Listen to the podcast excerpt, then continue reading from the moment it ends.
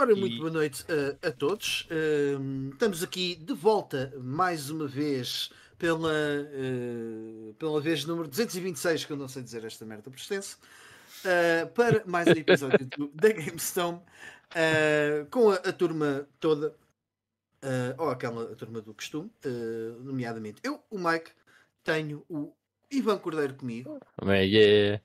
o Ivo Leitão. Olá a todos e o grandíssimo Carlos Nunes. Como estão todos vocês? Muito bem. Recebi. Quer saber, tem, uma pessoa tem que fazer sempre essa pergunta, não é? Exato, exato. Para aqui pelo nosso chat também aproveito para dar as boas noites ao Alexandre, que já está aqui à nossa espera há algum bocado. Peço desculpa pela demora. Sim, porque a gente diz que começa às 6, mas às 10, mas nunca, nunca, nunca é às 10. Eh, porque nós somos vedetas, ganhamos bué da guita com isto, portanto, a gente é, não. Eh, tem, que esperar, tem mais é que esperar por nós, vocês. Um, e quem tem que esperar também pelo Back in the Day sou eu, o Ivo e o Carlos, porque o Ivan vai nos dizer o que é que saiu no dia 11 de junho, há quantos anos atrás, Ivan? Começa. Olha, vamos começar há 40 anos atrás, portanto, 1983.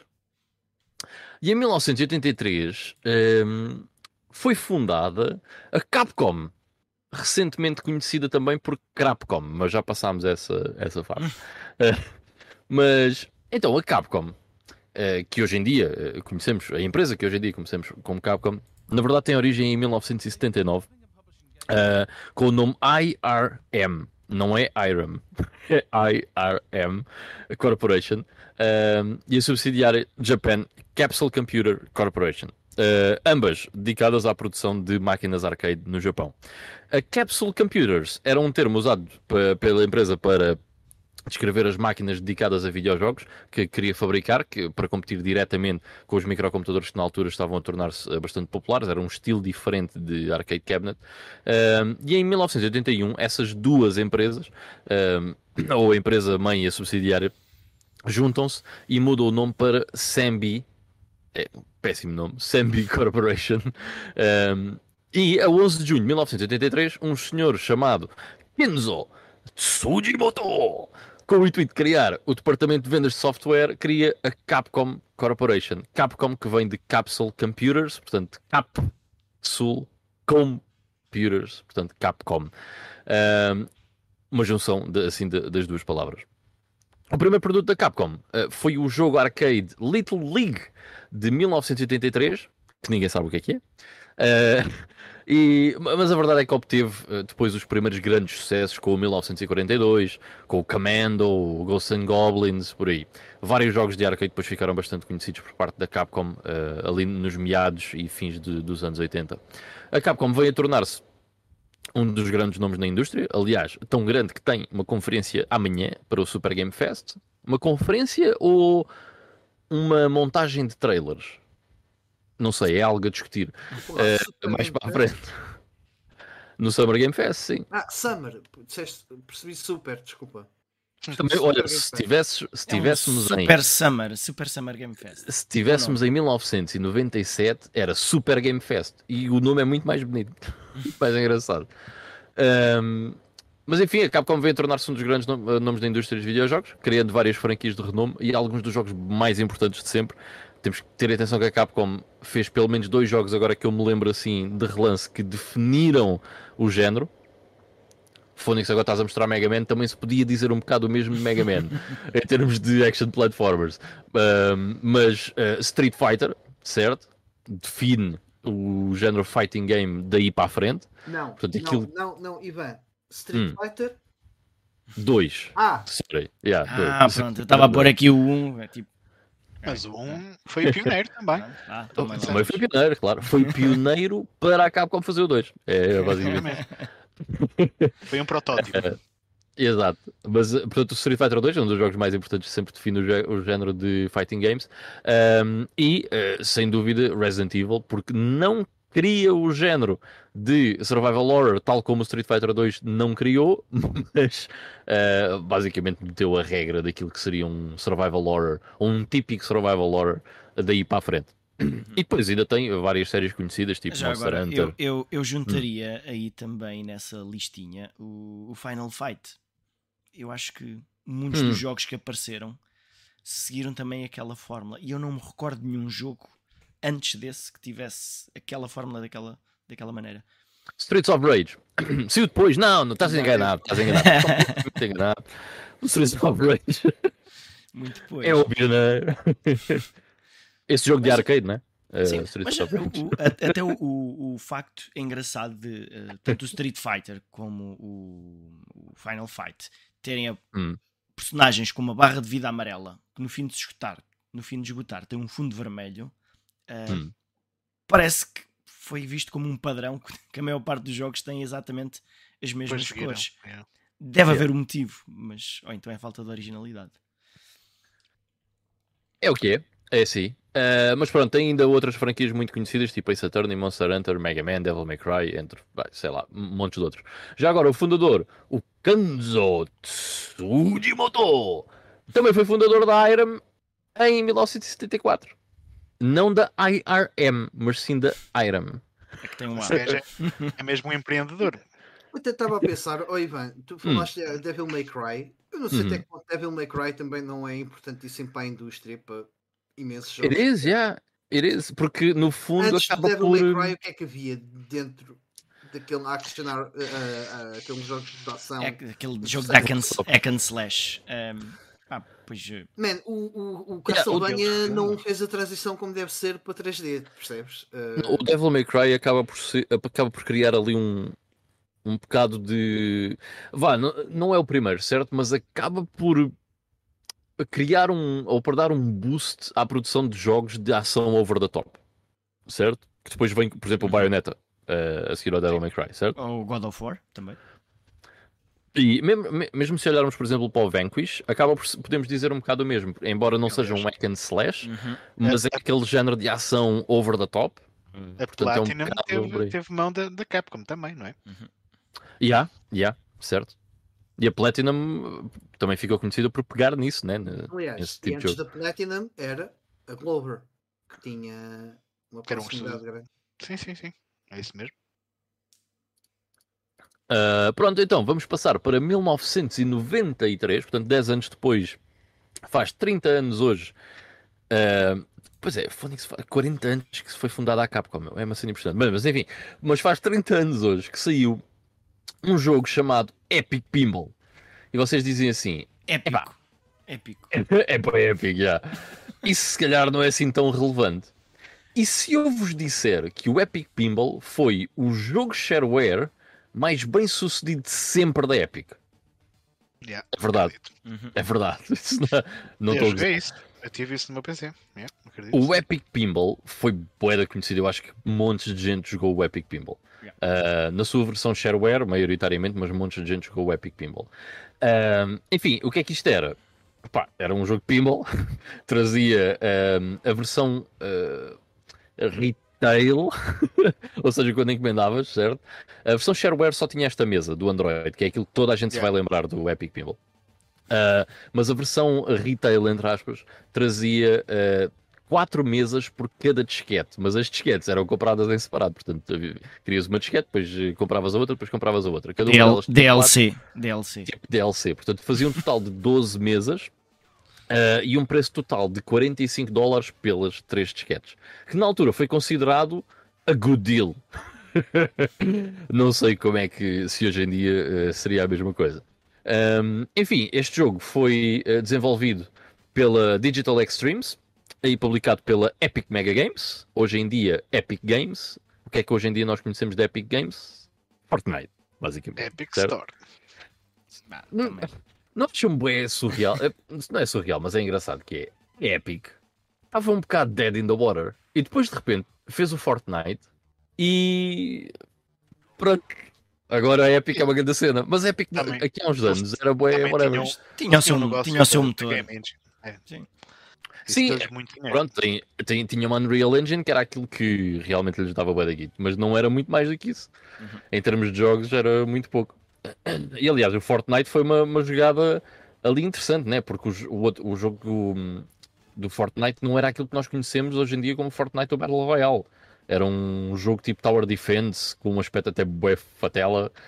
Ah, que aparecia nas, nas E3 e nas conferências, não sei o quê, e nós dizíamos: é, isto não parece nada de jeito. E de repente fizeram aquele modo Battle Royale e BUM! Certo? Explodiu. Uh, mas o Fortnite em si, o jogo Fortnite, nem sequer era para ser aquilo que o Fortnite hoje em dia é ou que é conhecido por, por tal. Mas enfim, Nós vimos isso ao vivo numa, numa das E3.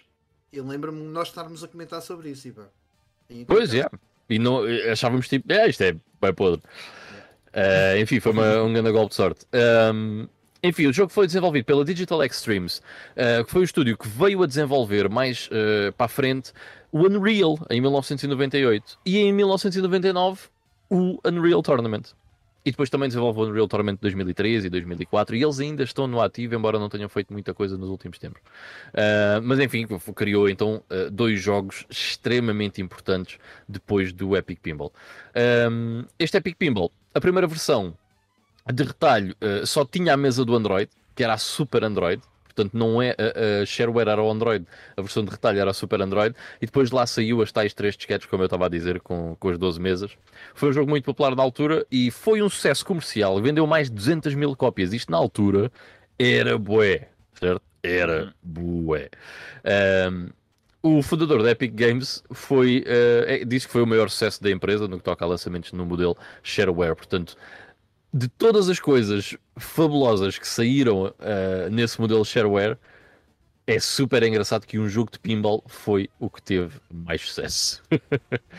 Mas enfim, muito conhecido o Epic Pinball para quem jogava PC uh, Agora nos que eu- anos 90. Agora que eu estou a lembrar, então esse ven- vendeu, quer dizer, foi mais vezes partilhado que o Jazz Rabbit, que também é outro jogo de- deles da época que também era bem conhecido. Exatamente, yeah, mais que o Jazz Jack Rabbit. Muito engraçado. Não, E não- depois? Não, não quer dizer isso, não quer dizer que tenha sido mais partilhado, quer dizer que venderam mais depois no retail, certo? Certo, certo, Ah, certo, do- certo. ah, ok, ok, ok, ok. ok. Certo, a versão de retail, retail entre aspas, vendeu mais. Yeah.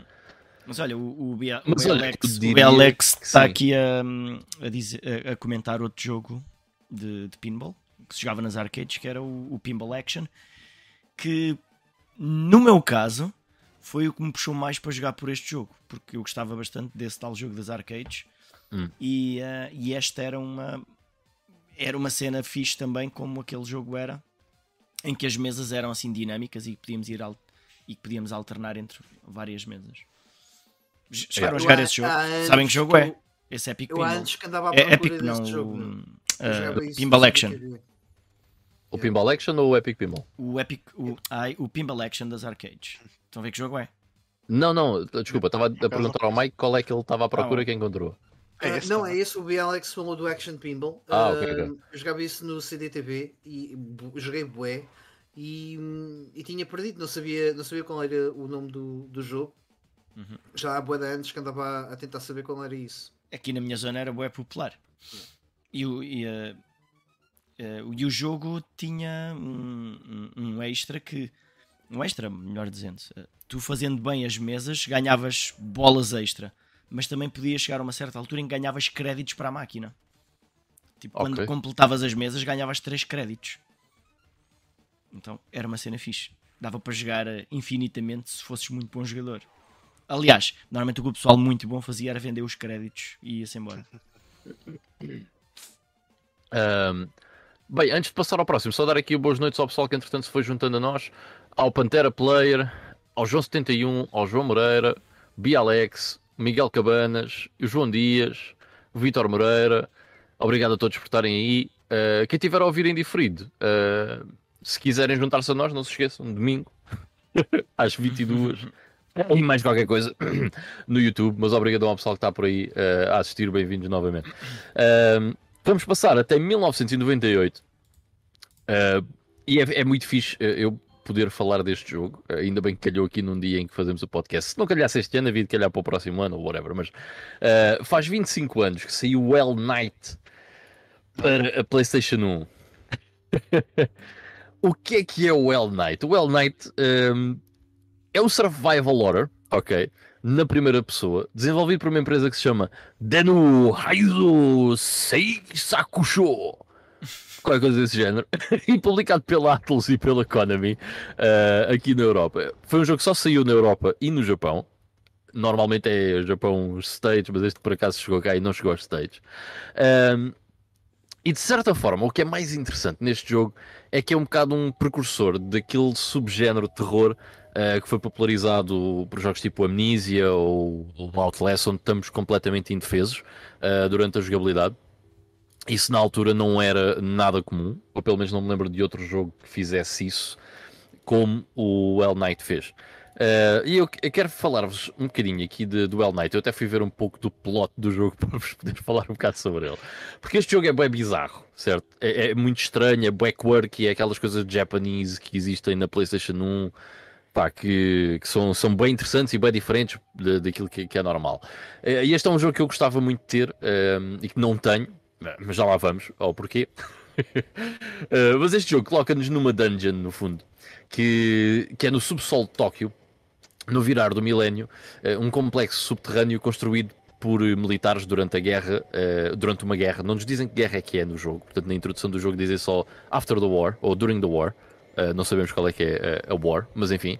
Uh, e essa, esse complexo subterrâneo tem o nome de Tokyo Mesh. Eh, que é habitado por pessoas eh, que até são autossuficientes lá nesse lugar subterrâneo, que queriam fugir da vida atarefada à superfície. Portanto, pessoas que estavam um bocado uh, tristes com a vida de cidade, em vez de se mudarem para o campo, decidiram mudar-se para um bunker, uma dungeon, exatamente. uh, o nosso... Uma escolha acertada.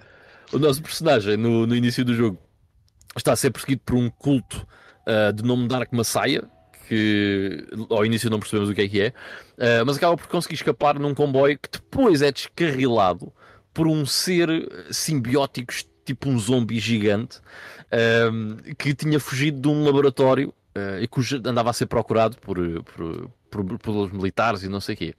E esse ser mata toda a gente que sobrevive ao acidente, menos o nosso personagem e uma adolescente chamada Naomi.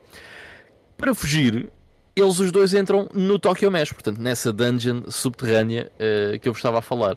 E o objetivo do jogo é sair desse complexo subterrâneo uh, e pelo meio vamos uh, ter ajuda ou acompanhamento de várias pessoas que, que habitam esse espaço. e o jogo em si resume-se a resolver alguns puzzles e a fugir sempre que temos um encontro com essa criatura, já que nós não temos qualquer poder, qualquer arma, portanto aquilo que nós podemos fazer é fugir, resolver os puzzles, fugir, resolver os puzzles e tentar chegar à superfície. Basicamente o The Night, uh, o Well Night é isso. Um, enfim, é um jogo bem interessante. Uh, eu não o tenho e tenho na minha wishlist porque é um jogo pai 200 paus. não é um jogo nada barato. Um, é um jogo muito difícil de encontrar mas uh, por acaso gostava, gostava muito de o ter e acho que é muito cor, que é mais um daqueles jogos de PS1 fora da caixa uh, estranhos uh, da consola. E pronto, para o nosso Back in the Day, é isso. Muito bem, então três lançamentos aqui que, que fizeram aqui ainda uns bons minutos de comentário e coisas todas sempre muito interessantes, o que nem sempre acontece, porque isso depende sempre do dia a que calha o nosso, o nosso episódio. Uh, esta semana uh, houve lançamentos uh, que já falámos, por exemplo, da semana passada, que foi nomeadamente o Diablo 4, que saiu dia 6, não estou em erro. já, já acabaste o Diablo 4 e vai? Não, não, não. Já no, no Playing Now depois falo sobre isso, mas ainda não. Oh, capa. e nós no episódio passado tivemos um, um, um tema todo dedicado à série Diablo, portanto, fazer apenas o apontamento, até porque eh, já, o jogo já tinha saído para quem comprou o, o título em Early Access. Eh, e creio que não saiu assim mais nada de relevante uh, ao longo desta semana, correto? Eu acho que não. Acho que não. Eu também acho que não. Uh, portanto, vamos passar às notícias, e notícias estas que vão ser basicamente o tema central deste episódio, um, que é, uh, portanto, todas estas conferências que têm decorrido do Summer Game Fest. Correto? Uh, errado.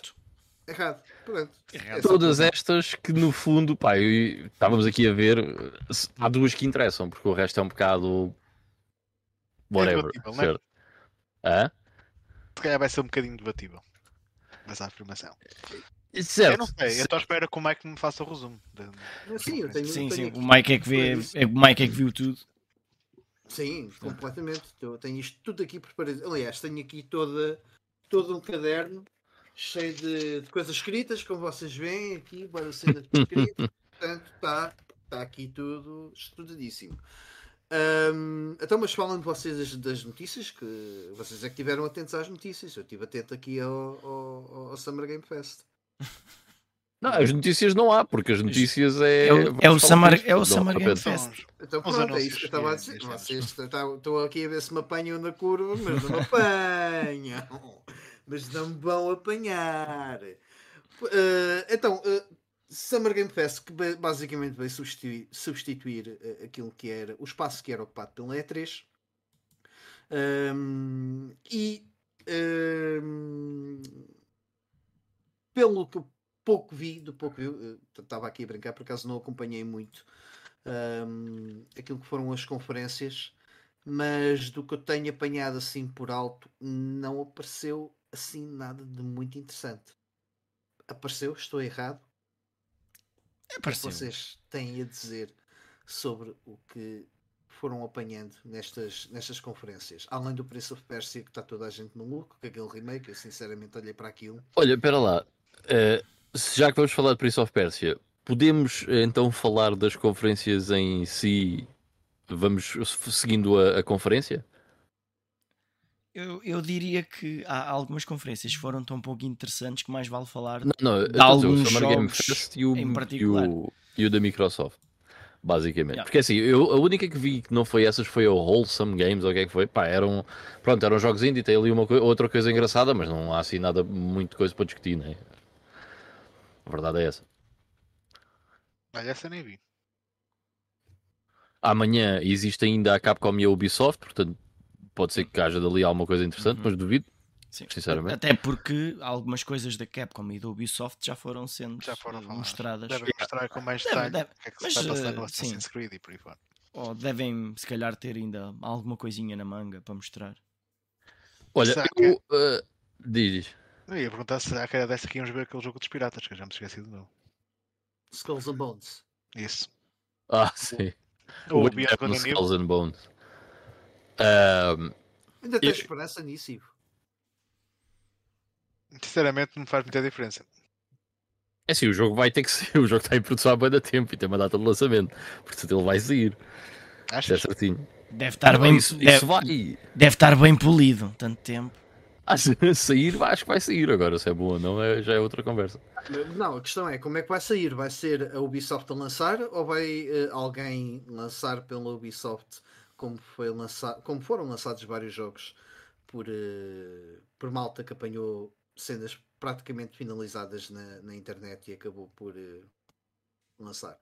Não, não, não. Não, mano. Então, vocês estão a ganhar. Então, mas o, o jogo, tipo, vai sair, mano. É uma cena. O- a, Ubisoft tem mostrado o jogo. Star Fox também ia sair, estava mesmo prontinho, saíram reviews e Ah, tudo. Está bem, mas isso é em 1995, não é? Ah, A Ubisoft tem mostrado o Beyond Good and Evil. Não, o Skull and Bones. Skull and Bones. Ah, não, estamos a falar do Beyond Good and Evil. não. Ah, aquele esse- aí não sei. Mas esse também vai sair. Não, Vai, não, vai tudo eu, sair. eu falei, eu falei no Beyond Good and Evil a seguir. Ah, ok. Pensei, depois pensei que a discussão fosse fosse toda por causa desse veio Não, eu estava a falar do Não, Skull and Bones. Bones. Esse vai, esse vai. Sim, é, esse também acredito que O. Beyond Good and Evil também não mete as mãos. Ahm, olha, mas eu, eu posso começar pelo Prince of Persia então? Ahm, é assim, eu gosto bem de Prince of Persia. O primeiro Prince of Persia é dos meus jogos favoritos de sempre. I love it. É um jogo bem querido. Gosto muito do Sands of Time. Também. Gosto do Warrior Within. E eu gosto muito do Two Thrones. Certo? Daqueles mais recentes. Este Prince of Persia, daquilo que eu vi, pareceu muito a podre, man. É, aliás, também não gostei do Mas olha que é, é suposto ser um Metroidvania. Portanto, certo, mas tipo, talvez, talvez Hum. ainda tenha alguma coisa que a gente não tenha. se o jogo da Floribela for um Metroidvania, eu ainda assim não quero jogar? Mas há uma boa hipótese de até ser bom. Eu Não, eu não duvido que o jogo em si seja bom. É é isso que eu ia dizer a seguir, que é, é se calhar as mecânicas e não sei o quê, a jogabilidade até são fixe. E quando eu vi que eu percebi logo que era um, que era um Prince of Persia, e quando eu vi a cena 2D, eu até fiquei, olha, isto é bacana, man. Mas depois eu detestei aquilo que é a direção de arte do jogo, quer em termos de banda sonora, que acho que não faz sentido nenhum ali, quer em termos de, de arte, do design dos personagens e do, do mundo em si. Pá, achei péssimo, péssimo, péssimo, péssimo, super genérico, pá, horrível. Muito mal mesmo. Pá, não me parece que seja daqueles lançamentos AAA. Ah, portanto, fizeram um joguinho mais pequenino que até sai na Switch e tudo. E pronto, e usar o Prince of Persia em vez de ser outra coisa que ninguém conhece. Mas alguma vez vocês pensaram em Prince of Persia e pensaram numa coisa deste género? Eu não. Eu não, definitivamente. Yeah. Mas- É, Se, Estás se a falar vocês questão da pensarem direção no... artística. Já, já o próprio eh, Warrior Within eu também não gostei. Estás num jogo de Prince of Persia a ouvir New Metal, para mim não faz sentido. Exatamente, por isso é que eu disse que eu gosto do Warrior Within, mas não é bem a mesma coisa, porque eu acho que o Sands of Time e o Two Thrones representam muito melhor aquilo que eu acho que deveria ser a direção do Prince of Persia. Embora o Warrior Within é um bom jogo, sem dúvida nenhuma, é da bom, mas nesse aspecto não curto muito. E este é exatamente a mesma coisa, que eu olho para isto e isto não me parece Prince of Persia. Meteram lá o Sim, não nome, me, dá, não me dá assim grande vontade de jogar para vocês. pá, não. Pouco foi mostrado até agora, pelo menos. Meteram lá o nome Prince of Persia, mas eh, para mim, Não sejam maus, eu estou contente de ser em 2D. Portanto, acaba eu por se- também. acaba por se destacar. Pronto, agora o resto do que estás a dizer não há muito a fazer. Pronto, o rapaz, coitado, vai ter este aspecto e pronto. e coisa. Nem é só o Mas- aspecto do personagem, é mesmo o estilo gráfico que eles estão a utilizar. Não, para Ah, mim isto- não faz muito Isto, sentido. isto aqui faz, na- faz-me lembrar aqueles Tomb Raiders ahm, que surgiram a determinada altura, aqueles Tomb Raiders mais Sim, básicos. métricos. Sim, certo? Que parece que é assim uma coisa mais pobre, mas eh, Que não combina com o nome Tomb Raider, não é? certo. Mas eh, pá, Mas eu acho que isto até combina com o nome Prince of Persia. Ah, em termos de jogo, os Tomb Raiders, por exemplo, eram completamente diferentes em Uhum. termos de jogabilidade, certo? Porque o Prince of Persia começa por ser um side-scroller. O primeiro e o segundo são side-scrollers. Sim, mas, vamos, sim, vamos mas, lá não, mas, não- mas sem ter nada a ver com, com o que se vê aqui em particular. Certo, mas, mas vamos meter, eh, vamos meter eh, aqui os pontos nos is. O que a gente aqui estamos a, a dizer é: ninguém está a dizer que isto vai ser um mau jogo.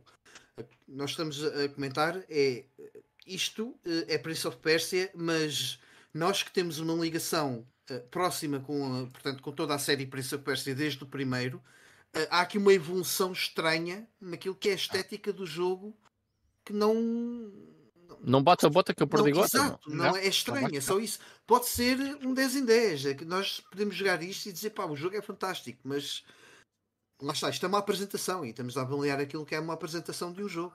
E, Uhum. enquanto Ah, apresentação, Olha, e o jogo da forma que se apresentou, para mim, não é Prince of Persia. Né? exato. eh, e, e- isso para- nós choca, choca um bocadinho. Estamos a, estamos a ser muito coninhas e picuinhas. Estamos, sim, estamos, claro. Eh, mas eh, Eu não acho. parte. Eu não acho. Imagina que agora o Diablo 4 era cel shading. Estás a ver? E cheio de sol e não sei o quê. Não fazia sentido nenhum, man. Tá bem, É- mas- é- Sabia ser bonito. Então, mas sim, eu eu estou a perceber o que tu estás a dizer, eh, mas p- podia ser, se não fosse, não se chamasse. A minha questão aqui é: se isto não se chamasse Prince of Persia e fosse o nome de um IP novo, percebes? Uhum. Se calhar, fazia, se calhar eh, apelava-me mais. Eh, eu, eu provavelmente não gostava na mesma, porque não gosto mesmo do estilo estética. artístico e da direção estética, pá, não, não, não é a minha cena, de todo, estás a ver? Mas, pronto, era um IP novo, está-se bem, certo? Agora, se vais lá meter o nome Prince of Persia, eu espero pá, que seja dentro de, de uns moldes, estás a ver? Porque estamos a falar de uma franquia que já existe. Na verdade, pá, Eh, o Prince of. Persia também já teve hum, direções artísticas bast- bastante diferentes de uns jogos para os outros. Não é? Já. É a mesma coisa que meter um samurai no meio de. Paris. Exato. Olha, e Musha, Já se viu? eh, desculpa. Ah, não, ok. Não, mas é. O, E por acaso até casou bem. Mas o, o eh, João Moreira está a dizer, o Diablo 4 Cell Shading e colori- e colorido já existe, Ivan, chama-se Diablo 3. Pois é, um bocado Certo, disso, é verdade. Agora imagina isso levado ao extremo. Opa, talvez eles pensassem assim: este jogo vai vender é bem na Switch, portanto nós temos que fazer isto com uma direção artística que funcione bem na Switch. E cá está. Mas o jogo é exclusivo para a Switch? Não, Não não, não. Mas, mas Ah. se pensarem bem, todos os jogos que nós vamos aqui falar, quantos deles é que vão sair na Switch? Que não são muitos. Certo? Pois, yeah, provavelmente não. yeah. E então, ah, a Ubisoft, imagino que quando lança um jogo multiplataformas, acaba por fazer mais dinheiro, se calhar, em muitas situações, na, na Switch. E, e quem sabe se isso não acabou por limitar um bocado o aspecto que o jogo poderia ter. Para não ter uma versão diferente para a Switch. É possível. Nem por isso, porque imagina, eles podiam agarrar no Prince of Persia 2 né? e fazer este com os mesmos gráficos. Eu acho que ficava porreiro e dava na Switch. ai, ai. Ah, eu, Enfim, acho, eu, eu eh, acho que este jogo vai surpreender pela positiva, no, no fim de contas. Ah, Eu- Eu Ah. querer jogá-lo, sem dúvida. E uma coisa, o jogo teve bué... Houve aquela cena de dislike bombing no YouTube. Eu- Oh, yeah.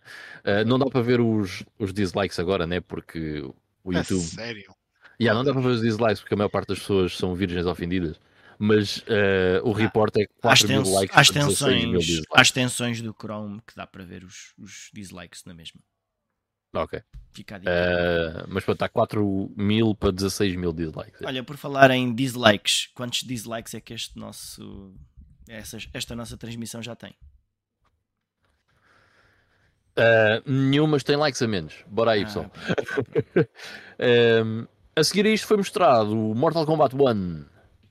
Portanto, já sabíamos que ia existir e mostraram aqui gameplay e da história e não sei o quê. Pá, parece fixe, Uhum. I guess. Eh, não me fico muito entusiasmado porque eu não gosto muito destes novos Mortal Kombat. Eh, do sistema de combate.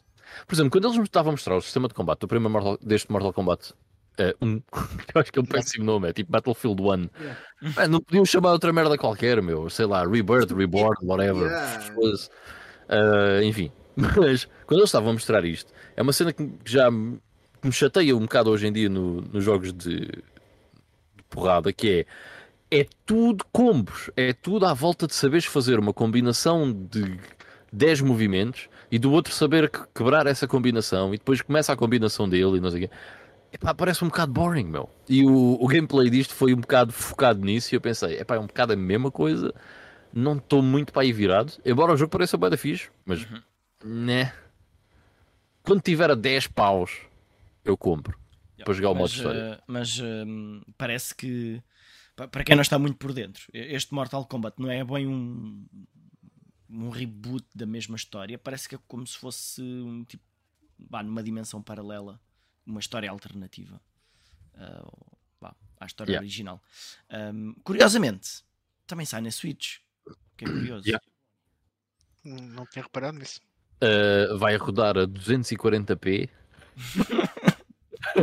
10 frames calhar por é. Se calhar é cloud, não? Os personagens têm só 4 frames por Hum, cada não sei, animação. não sei, diria que não. É assim, já fizeram o outro, pá, os outros Mortal Kombat há para a Switch também. Portanto, em- este Yeah, mas este parece só um bocadinho melhor do que os outros. Ah pá, pois, eh, mas para a Switch de certeza que vão ter uma outra equipa a trabalhar e que o vai tornar um bocadinho pior. Olha, o Carlos Duarte chegou aí. Como é que é, Carlos? Ele está a dizer, curioso para ver como é que vai correr na Switch e já confirmaram que vai ser nativo, vai estar a correr nativamente na Switch. Nice. Portanto, interessante, vamos ver o que é que, o que, é que acontece. Mas já, porreiro. Foi fixe. Uh, depois foi, foi giro ver o Ed Boon, o gajo está velho. Já apareceu lá no palco, o gajo está velho. Uh, depois mostraram aqui uma cena do Exo Primal que vai ter uma combinação com o crossover com o Street Fighter 6. Tipo, I don't know, I don't care. Uh, Nicolas Cage vem para o Dead by Daylight. Foi tipo, trouxeram o Nicolas Cage para o palco do Summer Game Fest, certo?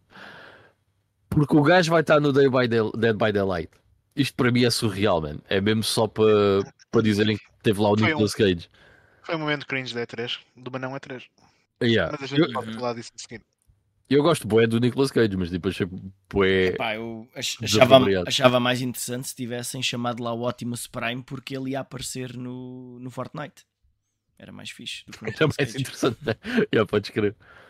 Ah, depois aqui mostraram o Path of Exile 2. Ah, o. Yeah, Season 3 do Witcher, mas tipo, isso não é um jogo.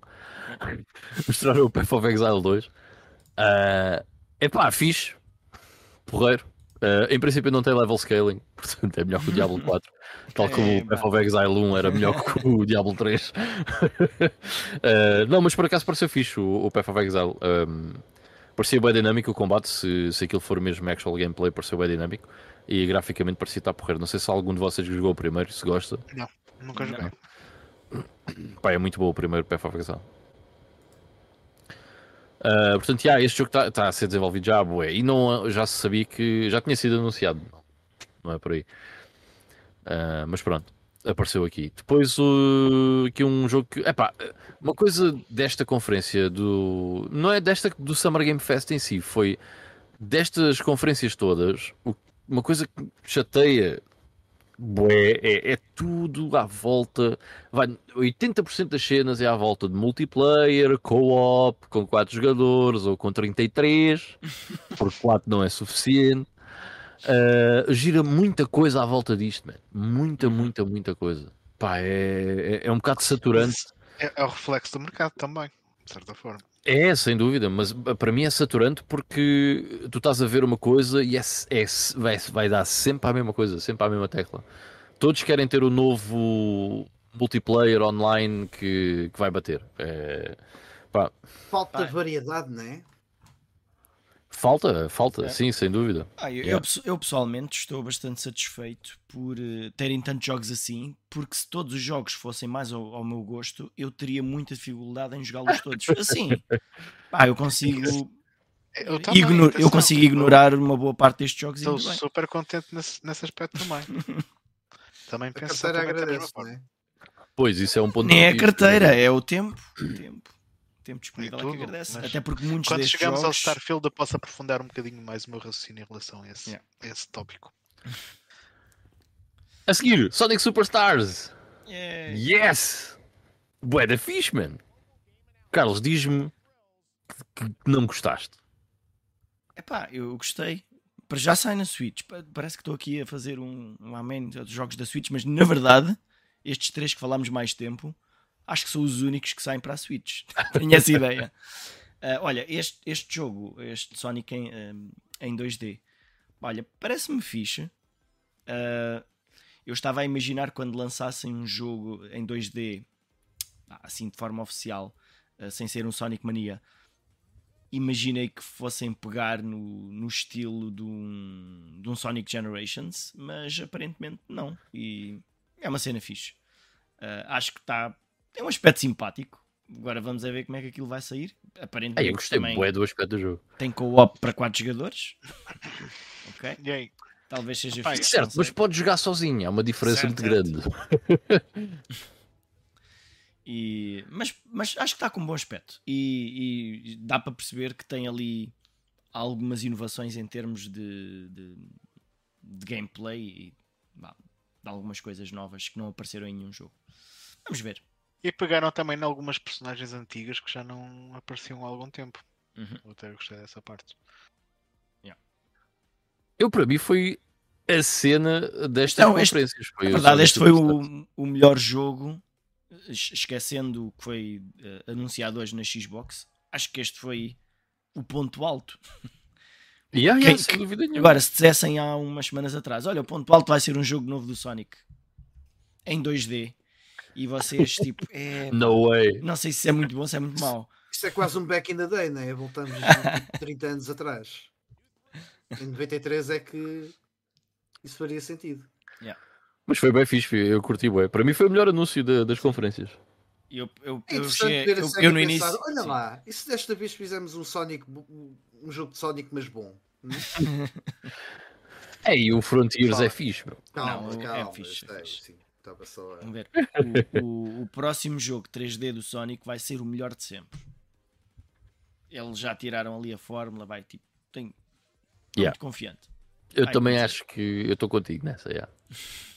Eu também não é assim tão difícil. Bem, eh, qual era a próxima?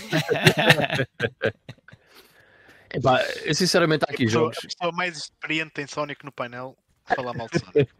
Parece, Vá, olha, parece eh, muito, muito justo. Ah, então, Mike, vai ser, o- vai ser o Game of the Year do quando sair. E essa? Vai ter mais, vai ter mais de 95 no Metacritic. Pronto. É uma previsão O que próximo ouviram jogo aqui. de Sonic? Sim. Ou o próximo, Próximo, jogo que vais falar? próximo jogo de Sonic em 3D. Ah. Noven- 95% de Metacritic. Jogo ano. Venha isso. Eu, para mim, eu, para mim, ó, Carlos, eu se quiseres, aposto já a casa contigo. Para a minha casa, E, nessa aposta. E o mais engraçado é que o Mike não vai poder Ou jogar. seis jogos, sim, bem. O Mike não vai poder jogar esse jogo. Depois o Mike pensa, é pá, agora tenho que fazer aqui uma, uma estupada de jogos do Sonic até chegar a este, porque este jogo é maravilhoso. Uh, epá, há aqui um- uns certos jogos que eu caguei mesmo para isto. mano. Estava aqui a ver o Onkai Star Rail, uma cena qualquer. Uh, Japanese. Não me interessa para nada. I don't know. Fala só Há das algumas cenas que interessam. Olha, este, este É. vem a seguir. eh, eh, Que O esse que, achaste, que é que achaste disto? Quero. Já, já há uma demo deste jogo, o do Ah, Lies, Lies of P. Por acaso Para- quero experimentar, é. Parece fixe. Para Sim, quem, muito não, fixe. para quem não viu, é um jogo que parece mais ao estilo Bloodborne, não propriamente mais Bloodborne do que Souls, mas que tem a ver com a história do Pinóquio. Ei, lo- pá, bem fixe, meu, certo? Sim, sim, sim. Parece um conceito diferente, um estilo de jogo que, que eu gosto.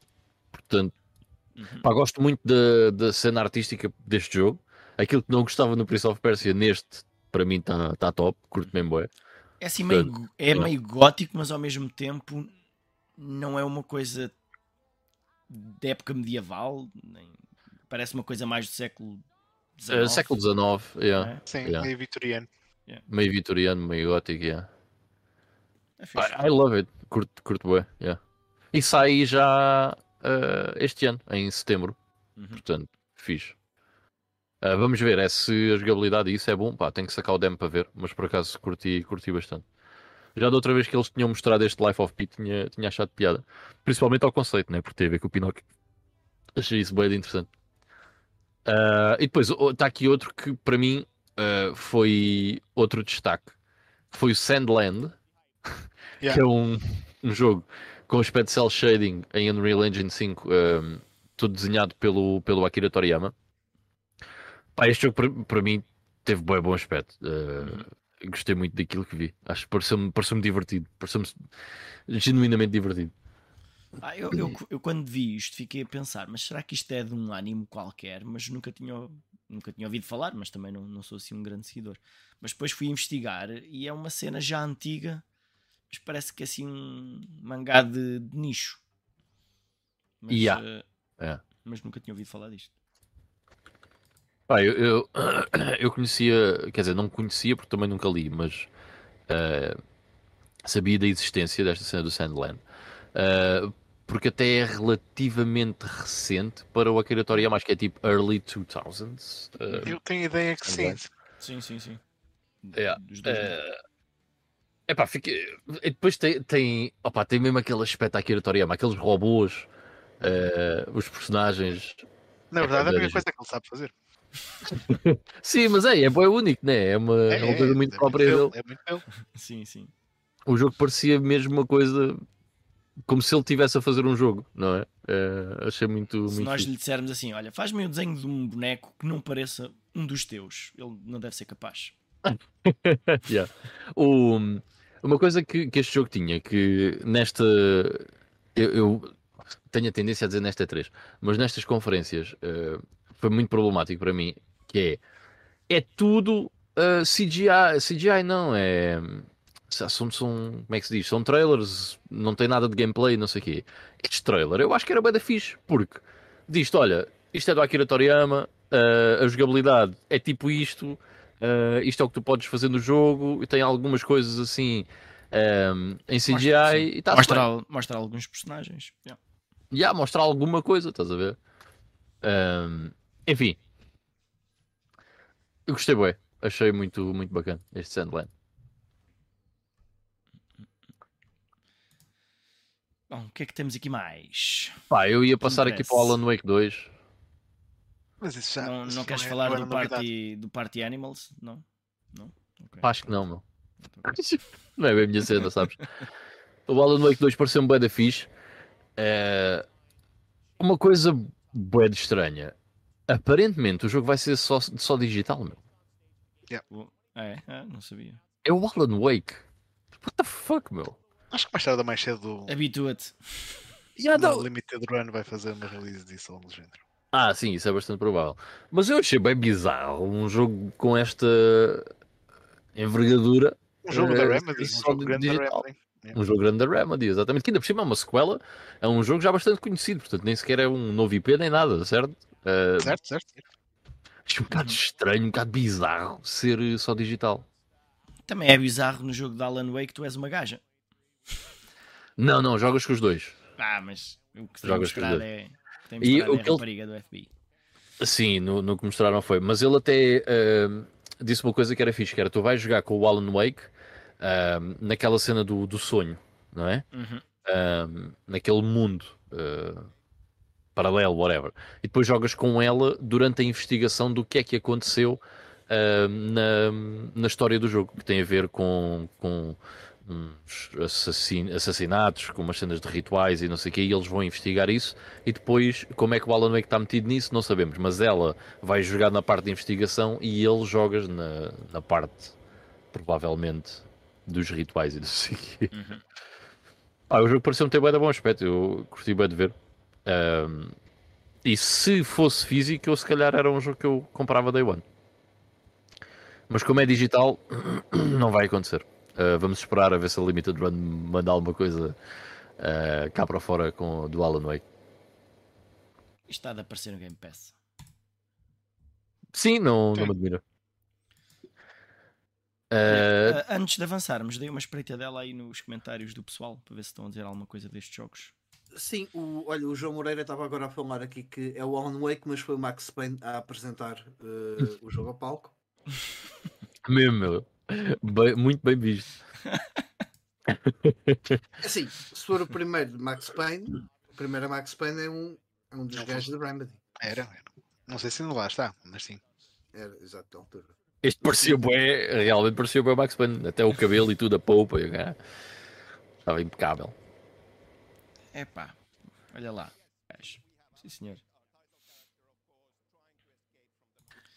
Eh, o, o Vitor Moreira estava a dizer que anunciaram hoje um clone de Mario Kart, que é um Battle Royale com 60 eh, jogadores em pista. É pá, que Eh, fixe, meu. Nem sei se vou dormir hoje com essa novidade. Uh. E o, Miguel Cabanas também estava a comentar aqui que o Starfield parece muito bom. Eh, hoje teve gameplay longo. Se não sair eh, cagado, acha que é um bom contender, mas relativamente ao Starfield, acho que o Ivo depois tem aqui umas coisas a falar em relação a isso, correto? Sim, mas vai ser muito simples o que eu tenho para dizer, mas Ok. já lá vamos. Ahm, e pronto, estamos aqui a falar sobre o Carlos Duarte e eu estávamos aqui a ter uma conversa interessante sobre Cocó, ah, que não, não interessa para aqui. Ahm, e e é o, ah, o João Moreira está a dizer, e é ele, foi ele que fez o modelo da cara do primeiro jogo. Yeah, é o, é o Então, Nice. there you go, yeah. Uhum. Sam Lake. Nice fact-checking. Não é Boa, boa. coincidência então. Ahm, e continuando então aqui nos eh, lançamentos desta não é 3, o que é que, o que é que temos assim mais de interessante a apontar? Olha, eu referia aqui o, o John Carpenter's Toxic Commando. um, a- apesar de, de aparentemente ser daqueles jogos também de, de co-op, multiplayer, shooter, não sei o quê. Epá, é com o John Carpenter. É, vá, é o John Carpenter. Não, vamos lá ver uma coisa. Está lá o nome de John Carpenter, certo? Mas de resto não sei. Tá bem, não, mas uh, eu pessoalmente. Se Link por também acaso- tens o do. Como é que se chama? O, do, ah, Ajudem. O gajo do Game of Thrones. O- Hã? O R.R. Martin? Sim. Sim, no Elden Ring. Sim, mas isso é um Sim. bom jogo. Este não vai Certo. ser. São coisas Pá, diferentes. não, mas uh, sempre que há um jogo em que tu podes guiar com um caminhão uh, por cima de uma data de zombies, eu acho uma certa satisfação nesse tipo de jogo. não é? E, e este parece-me que é isso. Ou teres uma horda deles e vires com uma, uma metralhadora a ceifá-los todos. Parece uma cena fixe. E depois se tem. saísse o The Walking Dead, The Racing Game, E- era, e- da- era compra Mas, do ano. para mas tem, aquela, tem aquela vibe de hum, filme dos anos 80. Ok? Então. hum, é, isso eu acho interessante. É, apesar de provavelmente o jogo ser um bocado mau, mas eh, vamos ver. Eu acho que estou interessado em experimentar isto, ainda assim. Olha, aproveito para dar as boas noites aqui ao João Marques, que, que entretanto chegou eh, ao nosso chat. Ahm, e re- eh, relativamente. Bem, há, há mais coisas interessantes ou não? É Porque não. De coisas interessantes eh, do que ouvi da vossa boca foi mais o Sonic e. E foi Sonic. É Pá, é se mais- quiseres a gente resume isto. Ah, imagina, Baldur's Gate 13, já se ouviu falar. Spider-Man Sério? 2, data de é lançamento. que é isso Pá, mesmo. É- É porque a não há única muitas coisa- novidades. A única coisa mais interessante foi Final Fantasy VII, o remake, certo? Desta... Ah, não, desculpem. O Like a Dragon, Gaiden, certo? Portanto, o Yaku- um spin-off de Yakuza. Mano, eu estou Chama- preocupado com isso. Porquê? gajos Já começa a haver já muitos. anunciaram outros. Já estão outra vez a entrar naquela de muitos ao mesmo tempo, meu. Pá, não sei Eu se há uma espero coisa. que a qualidade não, não decaia. É só esse meu Uhum. receio. Certo, ok, isso eu também percebo. Mas repara, isto é um spin-off. Tanto que este tem o combate dos Yakuzas antigos.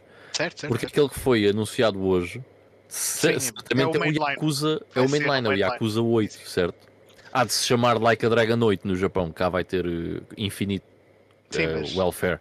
Foi este ano ou no ano passado que eles lançaram o remake também do, do Ishin. Sim, mas isso é um remake.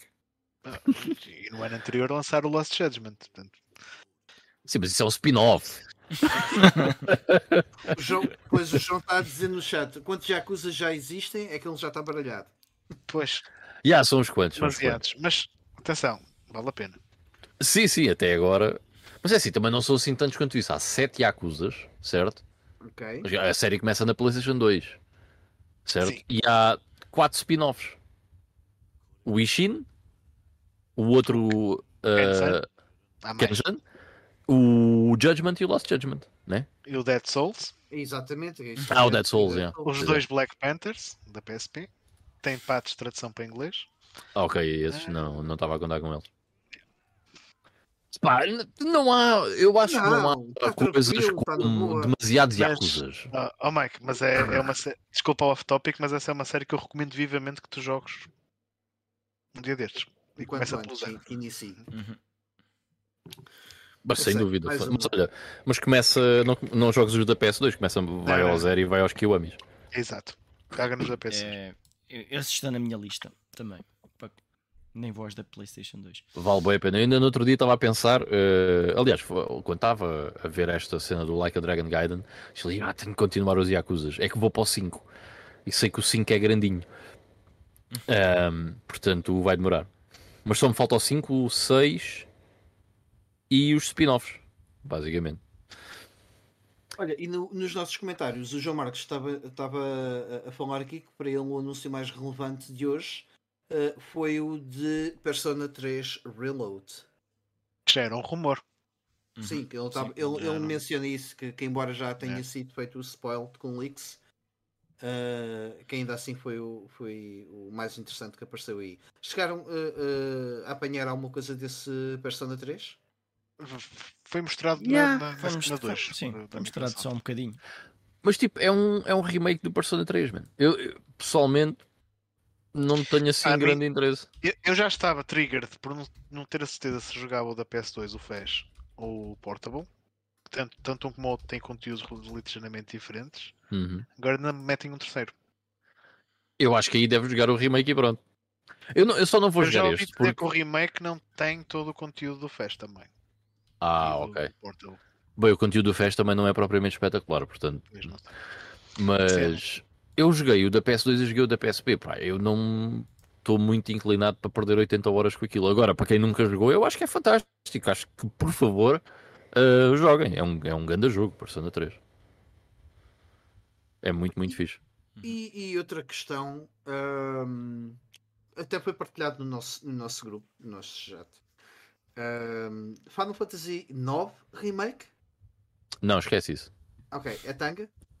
Aqui no, pelo menos não apareceu nada. Pelo menos não apareceu nada. É, Ok. Até ver. é assim, ah, ah, o, o leak original dessa cena do Final Fantasy, ou o gajo do Twitter que disse do Final Fantasy IX, aparentemente ah, algumas coisas que ele disse que iam acontecer aconteceram, certo? Mas é pá, isso também vale o que vale, né? Eu até podia dizer, meter, meter no Twitter. ah, segundo, a segunda parte do remake de Final Fantasy VII vai estar no Summer Game Fest. E por acaso é certo, porque a probabilidade até era grande, certo? Olha, fui só, Eventualmente havia de se ter esse, ver esse jogo. fui só eu que vi que também havia rumores de um, de um remake do 10 do Final Fantasy Não, já, também, também ouvi isso, já. Olha, o João Moreira está a confirmar, não é? Tanga Mike, o remake do 9 saiu num leak eh, da Nvidia. Uhum. Já. Porquê é que não fazem um remake do 8? Só por curiosidade. Porque não presta. Ah, desculpa. eh, não queria ofender ninguém. Escuta, ah, não, é, não é a maneira ideal de fazer um remake, pegar um jogo que não presta e torná-lo. Melhor. bom ponto. Sim, senhor. Bom Certo. ponto. Imagina que o 7 não prestava. O remake não, não interessa se o 7 original prestava ou não, porque o remake é uma Que- coisa O que é diferente. que eles vão fazer? Vão tirar o cast todo do Final Fantasy VIII e trocá-lo por outro? Vão- Vão-lhes dar, eh, persona- vão-lhes Podem dar alguma personalidade. Eu acho que vocês estão todos bem errados em relação ao Final Fantasy VIII. Eu- eu-. Eu nunca joguei o Final Fantasy VIII mais do que duas horas, portanto eu não posso dizer que é. Ok, ok. Eu acho, Também, que, o eu acho que é um todo jogo também tem fantástico. Por que motivo, cara? Mas estavam a tirar o, o segundo. Olha, pelo mesmo motivo que eu comecei a quando o 7 saiu, eu comecei a jogar e também só joguei duas horas. Eh, Não me apelou. Eh, E o 7, eventualmente, eu depois voltei a ele bastantes anos mais tarde e ao 8 nunca voltei. Mas hum, só porque nunca calhou. Não tenho nenhum problema em jogá-lo agora. Vou pô-lo na minha lista. É um grande jogo. Ahm, Final Fantasy VII Rebirth. Que, Como o João Moreira estava a dizer nos comentários, já, se conf- já há confirmação de que eles vão literalmente cagar na história do original, na Ah, continuação do remake. Não estávamos nada à espera. ah, como assim? Informação dramática. Agora é aquele mesmo primeira mão. tipo, ah, Ah, como é que é possível? por acaso o jogo até tinha um aspecto porreiro, certo? Já não tem? Até- Eh, o pessoal está todo a dizer Ei, o mundo parece enorme e não sei o quê. Eu- isso a mim diz um pouco. Eu queria era saber quanto bom é que é. Ser enorme. Pá, no, É um no, no set original também era enorme. Portanto, Sim. Sim. Este e depois o trailer- pessoal. Epá, eu, as pessoas Mas, mas entusiasmam este trailer, este trailer não me entusiasmou muito. Sei lá, Nem a mim, meu. Eu fiquei bué. É, ok. Estou a ver isso pela primeira vez. não se passa nada. Eu fiz, by, fiz bypass dessa parte do. Eu quero jogar, eu vou jogar, mas. É. Eh, eh, mas as, as pessoas entusiasmam-se com cenas bué, bué à toa. Tipo, o Red 3 é um personagem jogável. Sempre foi. Pá, não, no remake não, não no, prima, no remake no- na primeira parte. oh, no remake. Pronto, porque este é o Rebirth, não é a segunda parte do remake. Não, mas No é, remake- está, não, agora, agora, Não é. agora falando a sério, eh, isto é a Square a fazer jogo de palavras. Porque se agora, se olharmos para, olharmos para trás, remake, e aliás, se não estou em erro, acho que remake não está tudo junto no subtítulo do jogo. confirma. Ah, então se calhar é Resident Evil Make. É isso? Não, é, não é isso. Dá-lhes ideias que vão fazer isso. Remake, ou seja, é refazer, é o refazer da história. eh, que, pronto, né? Que, sorry se estou aqui a dar algum tipo de spoiler, mas ehm, yeah, basicamente pode ser isso. O Rebirth é o Hum. renascer. Não, a nova- morre e olha, renasce. A Erit Oh, morre e renasce neste Desculpa, jogo. mas isto, ah, ah, desculpa, mas isto para ti é de todo o teu interesse. Porque isto mexe com linhas temporais e coisas assim do género. Eh, sim, sim, sim, sim, sim. Ah, é verdade. Por falar nisso, se não quiserem um spoiler, fechem os ouvidos. Mas aparentemente ah, existem quatro Sephiroths. Let that sink in, certo? Oh, Meu Deus do céu. Não sei o que é que é de pensar sobre isso. Os gajos pediram inspiração à Nintendo para, para meter Não, uma timeline nova no, no Final Está lá o. Nomura, não precisam de pedir nada. Tipo, Yeah, yeah, yeah. É Kingdom Hearts all over again, yeah. yeah. Oh my god. Mas olha, Mike, Eh. ah, mas continuando aí a tua teoria do remake Rebirth, então o próximo jogo, como é que se vai chamar? Revenge. Release. Vai ser o Final Fantasy VII Release. Então não. Enfim, Vamos ver. eu estou entusiasmado para jogar isto só para ver o, o que é que eles vão fazer, meu, certo? É, é a minha cena principal. O Não, que é que vai acontecer aqui? Mentira, mentira, Ivan. Porque tu disseste, e eu não, não foi em GameStone, foi na altura que tínhamos o Entre Beats. Hum. Tu disseste que foi o melhor Final Fantasy dos últimos 10 anos que tu jogaste. E é, ah, isso é sem dúvida, sem dúvida, sem É, dúvida alguma. entusiasmado por isso. É pá, Que isso, Final isso, Fantasies é que existiram. isso houve, uma, 10 anos. houve aí uma concorrência bestial. Não interessa. É o 3 e o 15, basicamente. Portanto, claramente, esse argumento está super certo. Quase que até Age podes dizer, quase que podes dizer que dos últimos 20 anos. Certo. Quando é que saiu o X2? É que o X2 é melhor. É Sério? É o que eu estou a pá. é. É, é pá, em 2003? É capaz de ser 2003. Ou 2002. ou Talvez, é. 3, 4, volta é, disso. por aí. Ah, o, o Carlos Jorge estava a dizer que são dois, dois CDs. O pessoal também ficou bem. Ai, são em dois, vem em dois Blu-ray. Porque também foi uma CD que eu achei bem à toa. Aparece Final Fantasy VII, Eles- Rebirth. Pois, eles 2024. destacaram, destacaram isso. Vou pôr aqui. É isso, já aparece 2024 em dois Blu-rays. Ok, Acho que- atenção, isto não é só um. Tipo, isto já nos estão a preparar para o jogo custar 100 paus na versão normal. On two discs. Certo? É, 100 é, paus. Mas porquê 100 eu- paus? On two discs. On two discs. Podes O comprar. Last of O tinha dois também discos. tinha dois discos. Dois, eh, Yeah. E Red, Red, Red Dead Redemption 2. Há vários. Qual é que é a cena? Não estou a perceber. Imaginem, imaginem o download daquilo. Ah, aparentemente, isso, não, isso é uma coisa fixe. Isso aí há que dar kudos, que é aparentemente o jogo vem todo nos dois discos. Sim, mas para quem o comprar digitalmente? Digital. Ah! Mas eu não estou a contar. Pois, está bem. Nem estava a pensar nisso. Ah, eh, eh, E mas, depois, eh, vê, e depois vê o Day One Patch. Yeah. Vamos, vamos fazer apostas. Eles até podiam começar. Alguns jogos vão ser tão grandes que podem começar a lançar um disco SSD externo para ligar à, à consola. Pronto. Resolvem logo o problema. Mas, eh, mas, mas também achei curioso eles mostrarem lá especificamente em dois discos, porque não é informação muito relevante. Pelo menos Yeah, é um bocado estranho. momento. Eu acho, que, eh, eu acho que foi relevante porque o pessoal começou a dizer: Ai, o jogo deve ser enorme, o mundo deve ser enorme. Estás a perceber? Meteu o pessoal a pensar isso? Acham que é possível tenha sido propositado. que, que saem dois pacotes diferentes pagos à parte? Ah, não lhes diz ideias. O que é tipo Pokémon Red and Blue? Hum, Não dessa forma, porque isso seria um. Podes Porque comprar um ou o, outro, o parte aqui. 2.1 e o parte 2.2. Sim, sim, sim, uma coisa desse género. Jesus. Tipo a 50 Ah, euros. ideias. Eu há bocado estava a gozar a 100 euros, mas se calhar 50 euros cada um. Não, eu acho que sei o que é que vai acontecer. Num dos discos há dois Sephiroths e no outro disco há os outros dois Sephiroths. Ou então num disco tem esta história e no outro disco tem eh, a história mais parecida com o original para quem não gostar. Não para quem não gosta desta. Isso era tem o- Tem o espetacular. original, tem o original lá. O original já não pode ter, porque o outro acabou de uma forma que já não. Eh, Não, estou a dizer o original. para não VII. Num, num só há um Sephiroth e no outro há quatro Sephiroths. oh shit.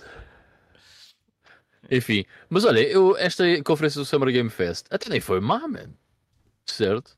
Não foi nada de especial. Sim. É, Eu- é tipo um bom 5 em 10.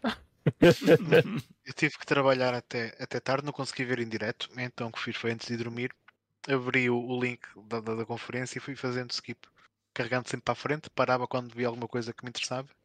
Portanto, eu não, eu não consigo ter uma opinião muito formada. Mas paraste pouco. Mas eu achei um bocado cringe este formato. Ah, isso é. Mas isso. Este, este tipo de formato é sempre um bocado cringe. Já. Assim, Já é 3 por um, é lado 3 era um foi bocado fixe, cringe. por um lado foi fixe porque não teve muito bullshit pelo- do meio, porque foi sempre, olha, olha lá este jogo, e olha este jogo, olha está aqui o Nicolas Cage, olha este jogo, e agora? Então- Estava sempre E, e este, qualquer a falar é. de cenas. A falar e de este cenas. que é tipo uma cópia um, um bocado descarada de Pokémon. Do Pokémon, já, é bem Pokémon. É, a sério. Eu nem sei. Ahm, Ah, mas é demasiado. Yeah. Sim, Só que- Só que alguém vai dizer: não, não, é que eles têm armas. Pokémons todos. Yeah, Por acaso, bem lembrado. Eu também pensei nisso quando vi essa cena. É que até os designs das personagens são bué de parecidos. Isto, Olha, o o uma empresa o quê? Que foi contratar os gajos todos que fizeram aqueles ehm, aqueles bootlegs eh, de Pokémon e ah, vocês até tiveram tiveram algum jeito a fazer isto Fa- façam lá um jogo como deve ser de Pokémon já que a Nintendo não vos deixa Um, o João Moreira está a dizer: para quem ficou duas horas a ver essa merda foi uma perda de tempo. Epá, eu também acho que foi uma perda de tempo na maior parte. Um, mas eu. A cena é, o Summer Game Fest começa com- por ser basicamente nada, certo? Uh, e agora tem isto. Pode ser que para o ano seja um bocadinho melhor. Pá, e houve alguns momentos interessantes, tipo o anúncio do Sandland, ou, um, do Sonic Eu- Superstars. Achei fixe que se tivesse feito esta cena, mas não sei, para mim pareceu-me uma coisa tão impessoal. O facto de estarem a misturar também bué de, de jogos de empresas diferentes e não sei o que, não, não sei. Yeah, é muito Porque é- diferente Fiquei de. com um sabor um bocadinho agridoce na boca né, né, Uhum. quando, quando o vi. Mas lá está, eu vi aquilo muito a correr. Yeah. Também posso estar a ser injusto. Bom, Enfim, mais coisas como a destes. antiga E3 não é? Ah, Pá, sim, é, dif- é dif- é diferente. No entanto, eh, e passando já aqui a, a, a vez para, para a Xbox, o da Xbox pareceu uma coisa que poderia ter acontecido na E3. Não é? Yeah. Yeah. Portanto, Principalmente aquele momento cringe ao início, daquela rapariga com o vestido verde a falar.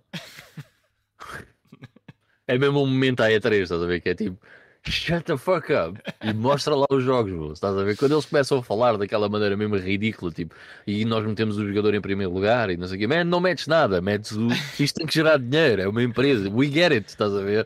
Pá, Passa à frente. Antes, antes disso apareceu o Fable. Estás a ser mau. Pá, Sim, só, sim. só aí já ganharam. Pá, mas olha lá, eu, eu percebo porque eu também gostei muito do Fable 1 e 2, nunca joguei o terceiro. Não, Mas não, não. não foi eu nada. nunca joguei um Fable. Eu nunca joguei um Fable, mas tu já viste IT Crowd? Aqui? Ah, IT Crowd. uma- Sim, uma- sim, sei o que é, sim.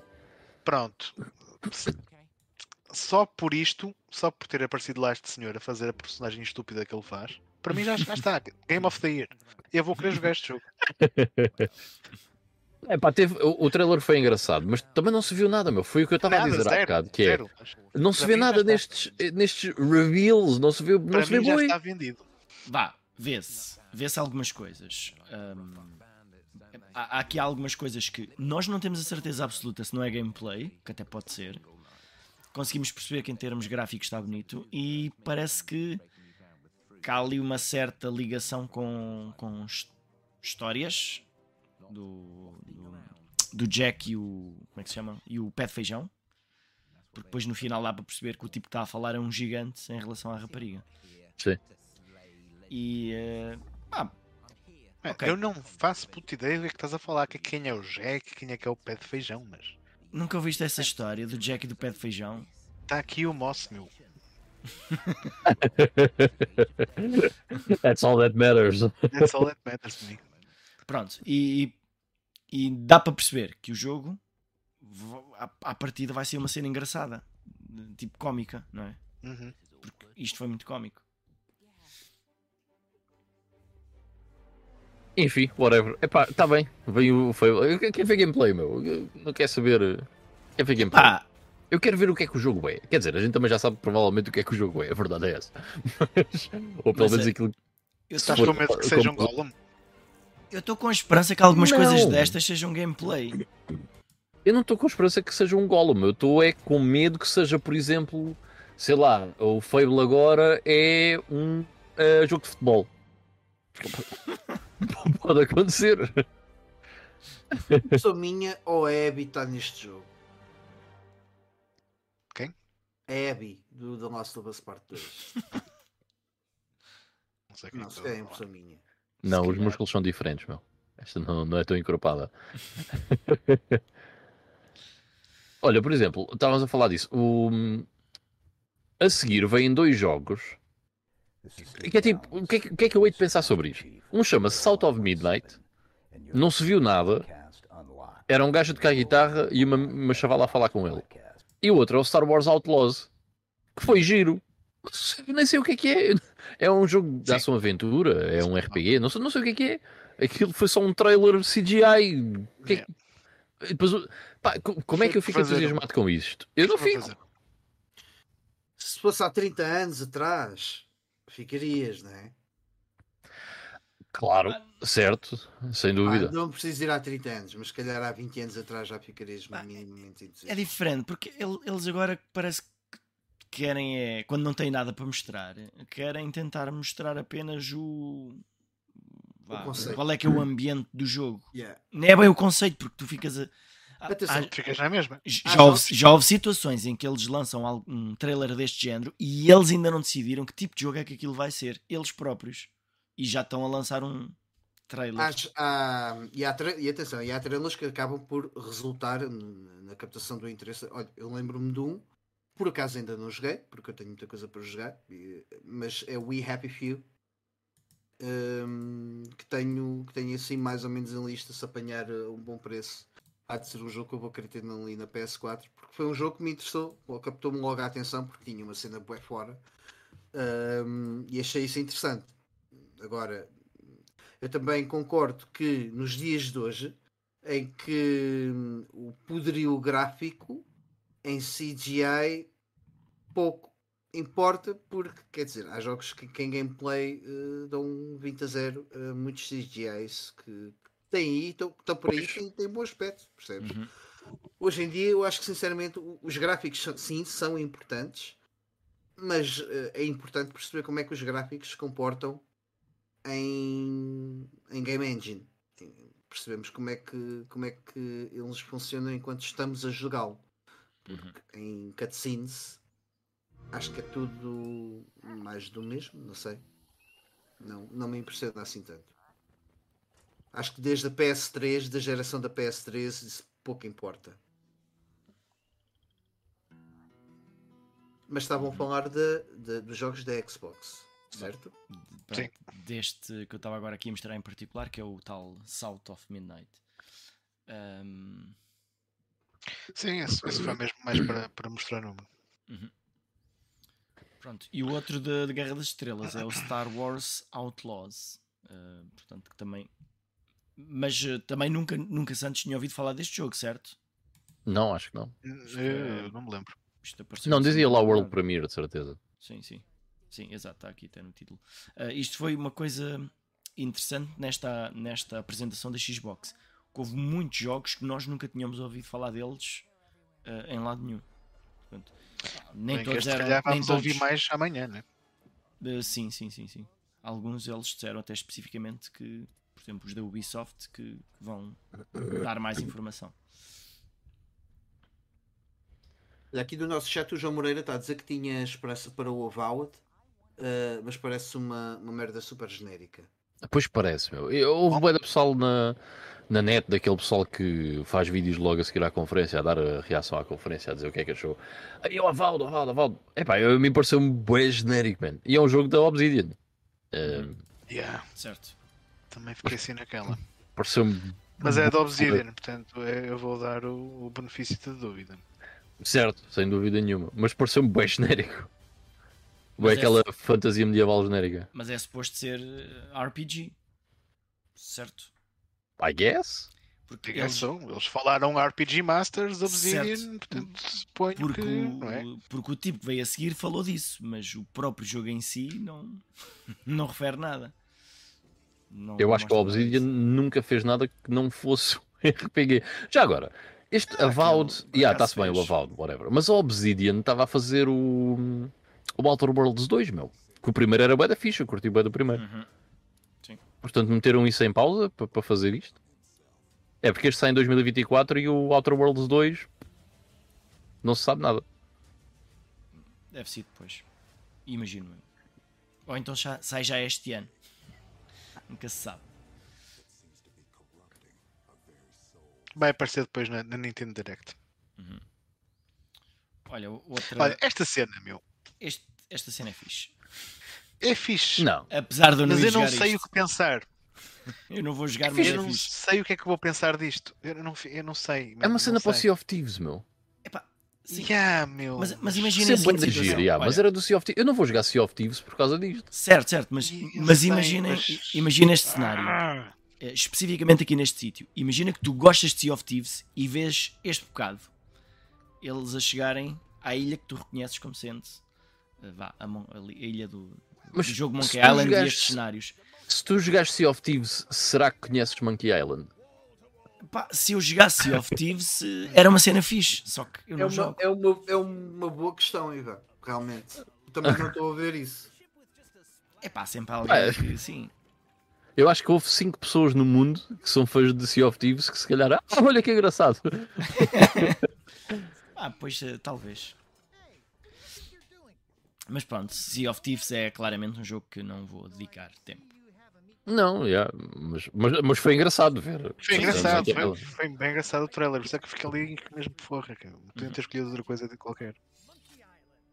Mas pronto, que também já Olha- sabia que ia, que ia existir este. hum, O que eu quero é apagar fogos no Flight Simulator 2024. Ora aí tá. Isso sim. Eu quero ir apagar fogos, resgatar pessoas das montanhas, essas coisas todas. Isto é um, um novo jogo de Flight Simulator, certo? Certo. 2020, Ok. Flight Simulator 2024. E espera aí, eu vou, uma data de coisas. não? eu vou pôr aqui a parte melhor. Deixa eu ver onde é que ela está. Eu parece o avião da TAP. Yeah. Espera aí, aqui, aqui, vá. Pronto. Quem não viu, preste atenção aos próximos segundos. Acho eu que é os próximos segundos. Não, foi mais para trás. Hum, hum, hum. Já agora, graficamente, esta porra é, sim, pá, é uma cena impressionante. Olha, E, É, é o. Acho que ainda é um, um- o único jogo, ou dos poucos jogos, o, Flight- o outro, o Flight Simulator anterior a este, que não corre nativamente na, na série S. Pensei que ias a dizer na Switch. Não, na série S. Só funciona na X. Pois é, temos uma consola nova da Microsoft. Pois é. Ah, olha, olha, olha, olha, olha, olha. Ambulância, ambulância do INEM e o avião da TAP. Espetáculo. Temos uma nova consola da Microsoft. Que me pareceu extremamente desnecessário. Hã? Não, tá. Como assim uma nova consola?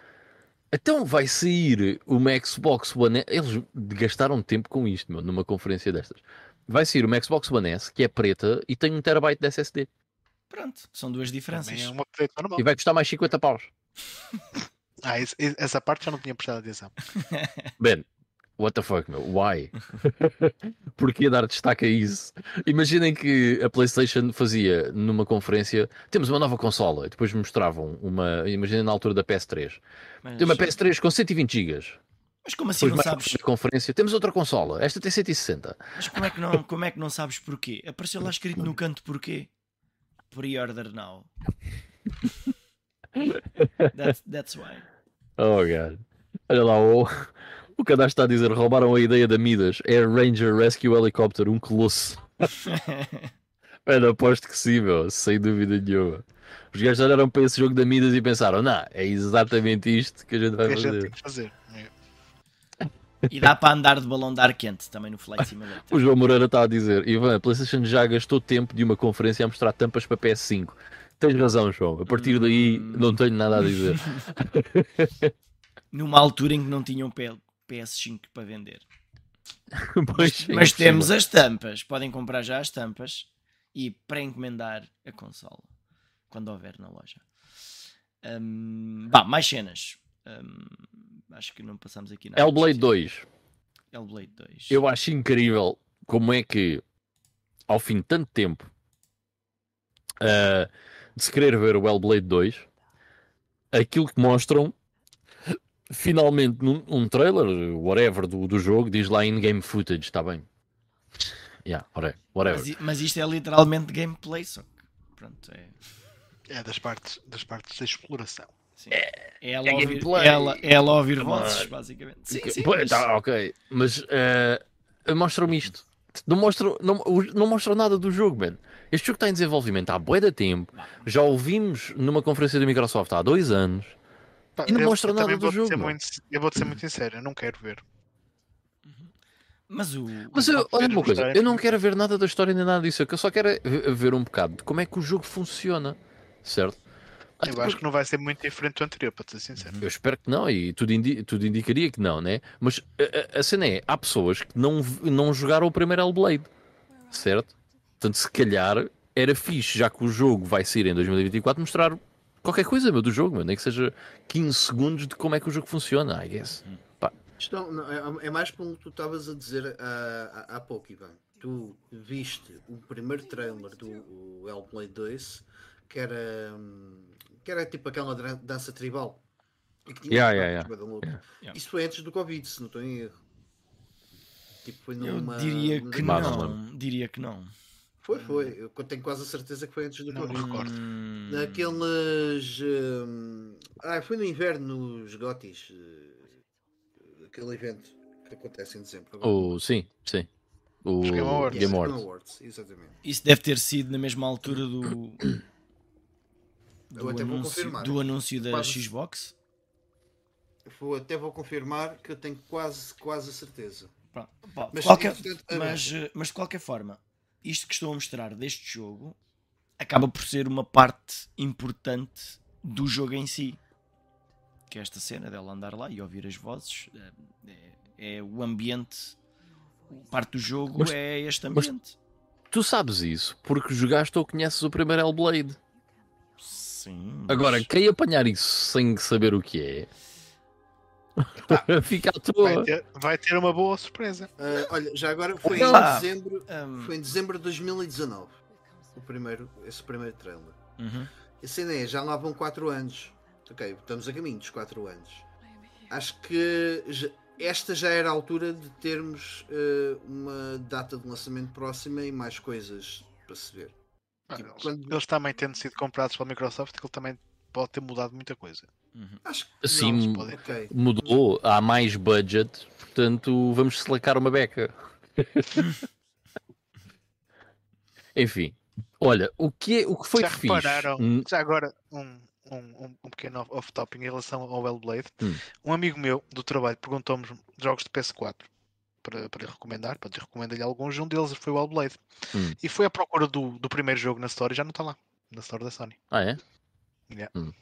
É persona Ok. não grata esse jogo agora. Não vão dar dinheiro a estes gajos, não. É Eu acho que a melhor coisa do trailer do Hellblade 2 foi que a seguir veio o do Like a Dragon Infinite World. Que, Que não também- mostra Que nada, também não mostrou nada. nada. Ainda- Mas ao bem, menos, digo eu, não sei. ao menos foi bem engraçado. Mas foi bem engraçado, Muito bom. Mas houve, mas houve lá, mas eh, ele não mostrou nada, mas tu querias ver, tu querias ver aquilo que não mostra. No- no Não, isso é o Mike é que estava nessa, com essa cena. Mas o trailer foi bem engraçado. Eu achei Foi bem da piada. engraçado. Foi muito Right.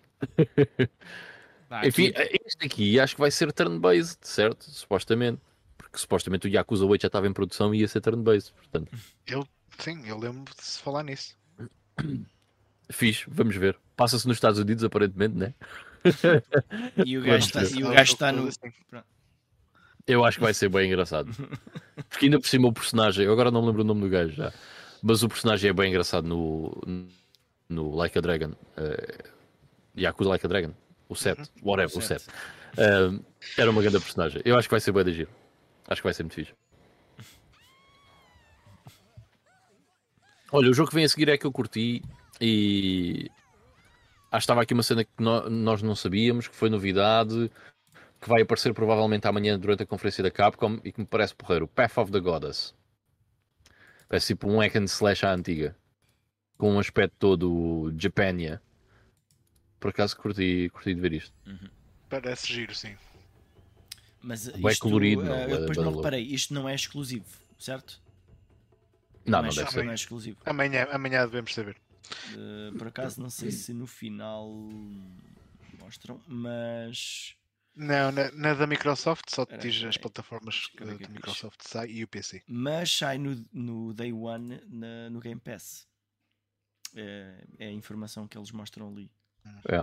Mas Miguel Cabana estava a dizer que é o Ichiban, o gajo do Yakuza 7. É isso mesmo, o Ichiban. É um grande personagem, muito fixe. Uh, a seguir mostraram mais Forza. Depois mostraram uma cena do Overwatch 2. Ah, que é- eles vão comprar a Blizzard. Claro, ok. Nem me lembrei disso, bem lá. Depois mostraram a Persona 5 Tática. I don't care. Dei-me um Persona 6, estou completamente me sentindo Esse- esmorido. Aquele, esse pareceu-me aquele sim com aspecto um bocadinho mobile, não sei. Sim. É um jogo tactical. Nós passámos Mas- aqui o novo jogo dos mas gajos sim. do Persona ou não? Ainda não, Ah, ainda não chegámos lá. Ainda não chegamos lá. Ok. A seguir vem um trailer do Starfield que eu achei ridículo. é do estilo, então, mas vocês vão aqui fazer este- um- eh, Estou aqui a ver esta. Eu acho que isto está pela ordem com que as coisas apareceram, este site que eu abri. Eh, antes disto temos o Jusante. Também é. Mas parece uma coisa tipo indie, não? Ah, isso é aquele da do Don't miúdo- miúdo Yeah. a trepar, não é? Yeah, isso é da Don't Nod. Um, Ah, esse aqui por acaso aparece a seguir ao Starfield. Portanto, depois aparece o Steel Wakes da Deep, que também é daqueles jogos. Este foi daqueles que não mostrou nada do jogo, não mostrou grande coisa do jogo.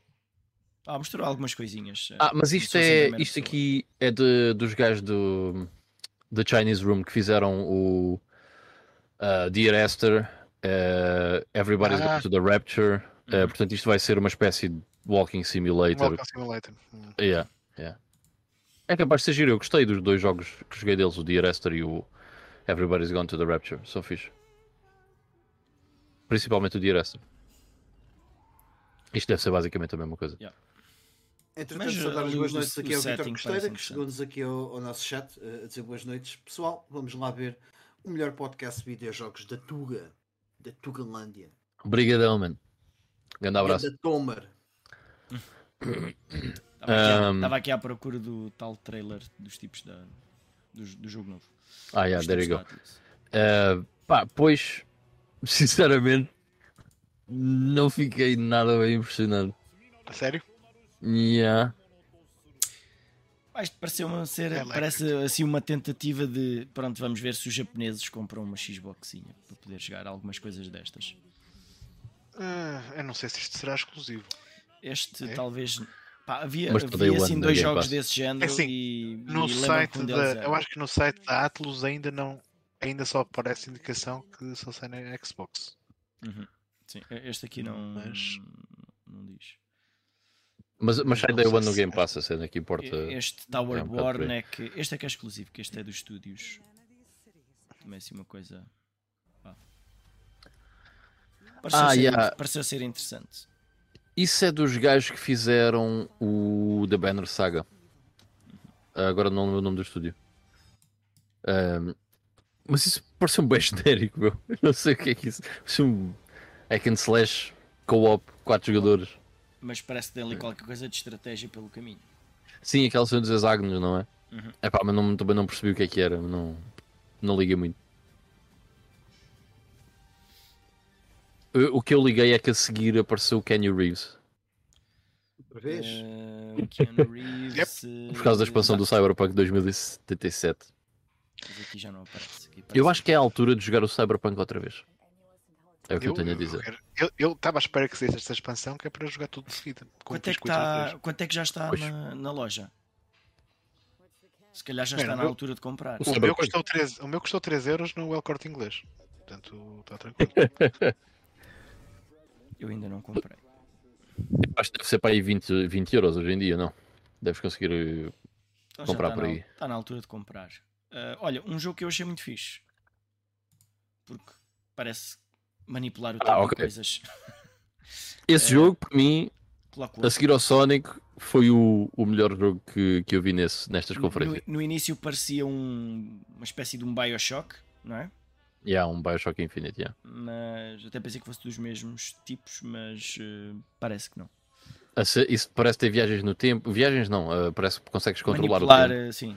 Manipular o tempo. lá. Parece bué giro, meu, bué fixe. E mostraram ali algumas coisinhas de gameplay, não muito, mas mostraram um bocadinho. Por exemplo, este trailer está fixe.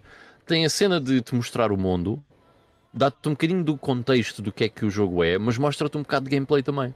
Estás a ver? Uhum. Eu acho que isto está um trailer muito bem conseguido. Era mais coisas destas que faziam falta, não é? É, exatamente. Certo? Yeah. E, e não precisaram de mostrar muito do gameplay, mas, mas pronto, mas está lá. Mas pelo menos ficas a perceber o que é que é. Ou o que é que, mais ou menos, que estilo de jogo é que vai ser. Neste Eu caso- Vou-te dar um exemplo assim, do último jogo que eu me lembro em que fiquei bem entusiasmado com o, com o trailer. Foi o Ghost of Tsushima. Hum. Eh, aquele trailer Uhum. que a gente viu da, daquela batalha. eh, que tinha um bocado de gameplay e tudo. Foi uma das E3, acho que ainda foi a E3. aqui. Se não- Hum. até, até acho que foi a última hum, aparição da, da Sony na E3. E é esse tipo de trailers que eu acho que a malta quer ver nestes, nestes eventos. Ou seja, é isto que vai fazer eh, uma possível compra. Pelo menos para, para o nosso tipo de, de jogadores, né? para aquilo que Sim. somos enquanto jogadores. Pá, mas, mas também há muitos jogos destes que nós estamos aqui a, a reclamar que o trailer não foi grande coisa, que são para 2024 ainda, ainda tem muito tempo para mostrar o que é que valem. Já agora, isto é exclusivo Xbox, porque isto é de um estúdio da É, de um Xbox, estúdio esse da Clockwork. Xbox, Sim. Uh, como é que é? Clockwork Clockwork qualquer coisa. Revolution. Revolution, é isso. Portanto, este vai ser mesmo Para exclusivo 2020, Xbox. Mas repara, E- eu, e eu PC, acho que para dois- e PC 2024 não é, Yeah. Eh, não é assim tão distante. E hoje em dia o- os jogos têm um, um tempo de desenvolvimento tão grande Hoje, um ano, um sim, ano e sim, sim. meio já é tipo a altura de tu teres coisas mais E hoje, sim, mostrar. e hoje em dia os jogos de 2024 também têm um grande potencial de serem adiados para 2025. Ah, já, já nem pensando. O Mac carregou no botão errado. O. Mike foi abaixo. Já desconfigurou aqui. E o Ivan o também. Mas o Ivan tem o microfone desligado.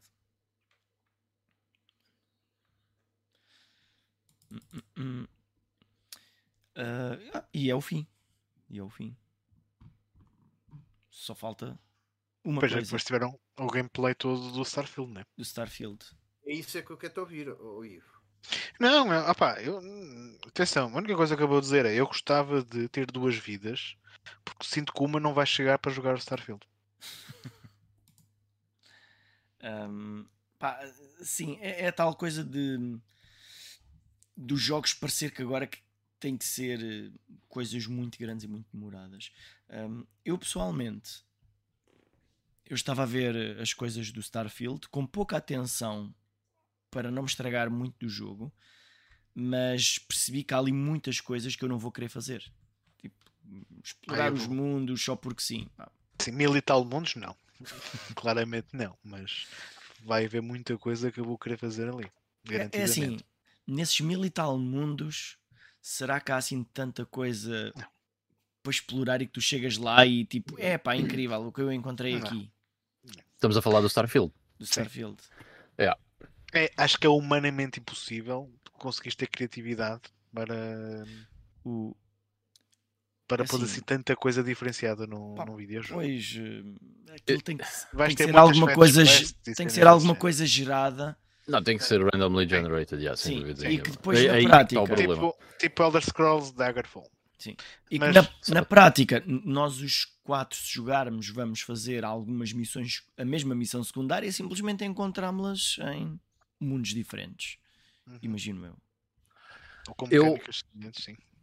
Eu tenho um comentário sobre o Starfield que é aquilo que eles mostraram parece-me incrível, certo? Tipo sonho molhado.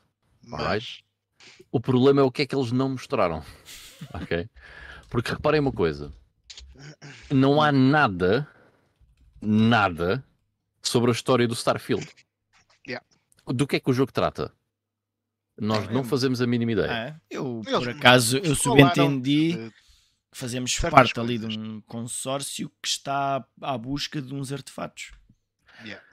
Right. Isso é bué vago. O problema é esse, que é, Certo. estamos à procura de uns artefactos, tens mil planetas para procurar pelos artefactos. É tipo No Man's E- Sky, tens que chegar ao planeta Certo. do meio.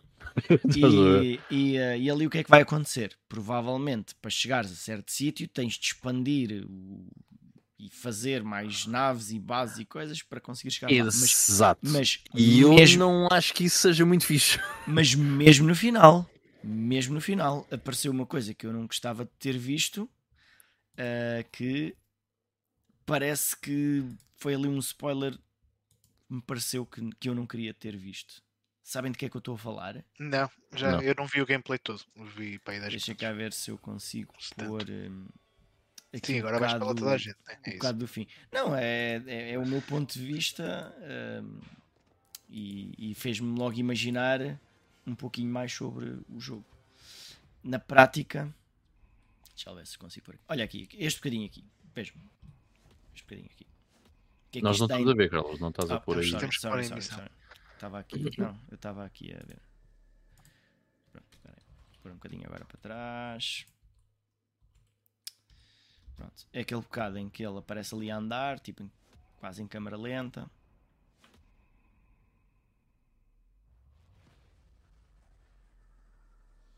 Pronto, Hum. em, em que a mim me dá a entender que há ali depois qualquer coisa sobrenatural que nós vamos adquirindo Ao vamos longo adquirindo do- do habilidades, habilidades novas. Ahm, pronto.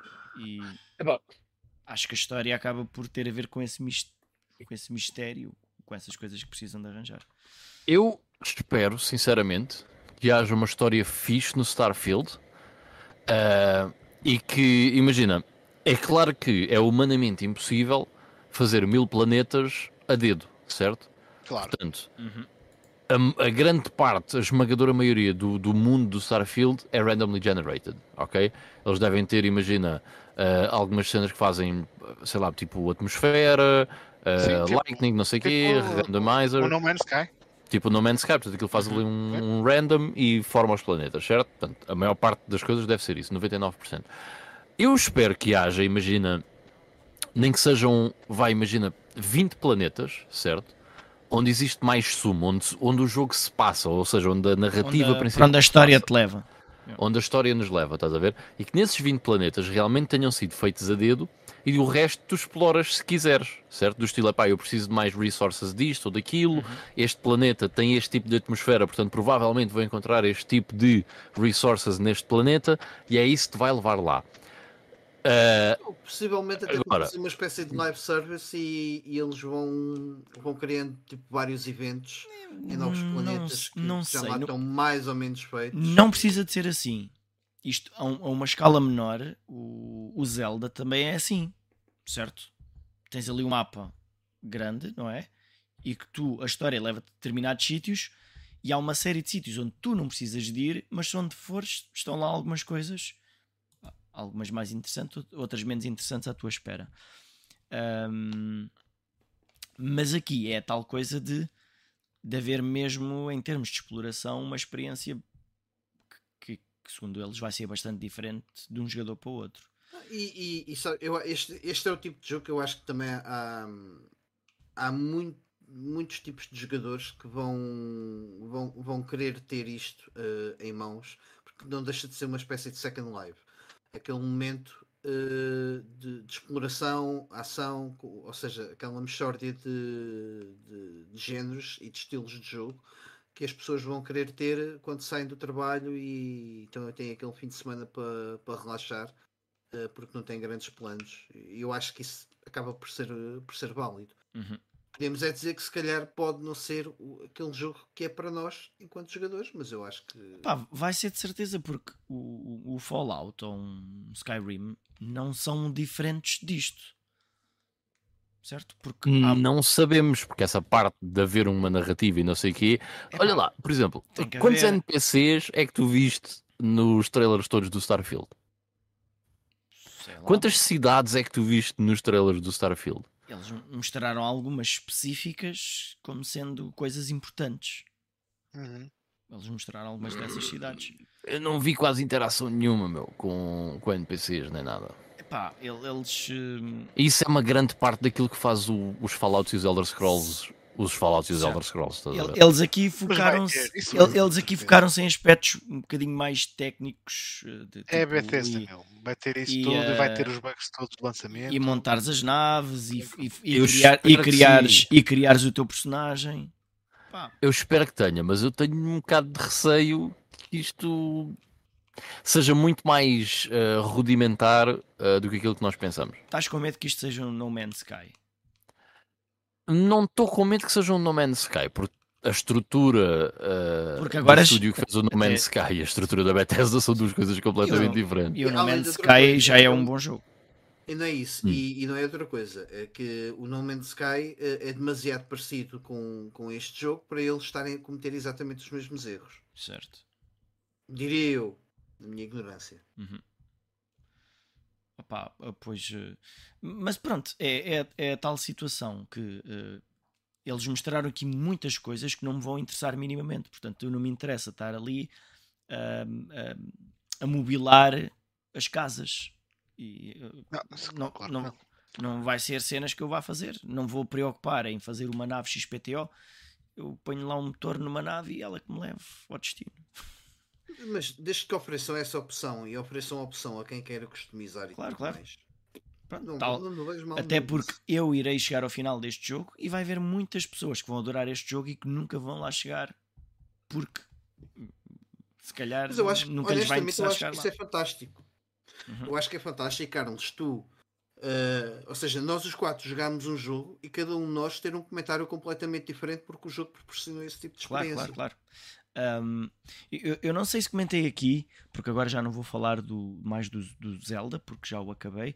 Hum, Não sei se comentei aqui durante ah, os nossos episódios ou se falei só para o vídeo no meu canal. É que uma coisa que, que, que eu quis fazer no, no Zelda foi não tentar ver o que é que havia para fazer, para fazer para a minha experiência ser muito diferente da experiência dos outros. E eu cheguei ao final depois de fazer aquilo que me apareceu e aquilo que eu quis fazer. Ahm, porque se, se tivermos aquela ideia do platinar, es- estamos todos a fazer a mesma coisa no, no- no mesmo jogo. E isso não, não acho assim interessante. E acho que este jogo eu vou ter também essa postura. É um bocado por Vou- isso que eu não gosto nada da cena das platinas e dos achievements e não sei. Ah, pois sim, certo, certo, certo. Mas pronto, Lim- Limita bué a maneira nos- como tu jogas o jogo. também nos ajuda a explorar mais, certo? Ah, e, e a- e a mim não me choca eu chegar ao fim à minha maneira e, e depois disso é que eu olho para os troféus, não o contrário, não é? Como aqueles que de- é mais portanto, vou, divertido quando isso vou jogar, jogo, vou jogar e vou já ver que troféus é que há, que é para não ter que jogar isto quatro vezes para jogar só três vezes.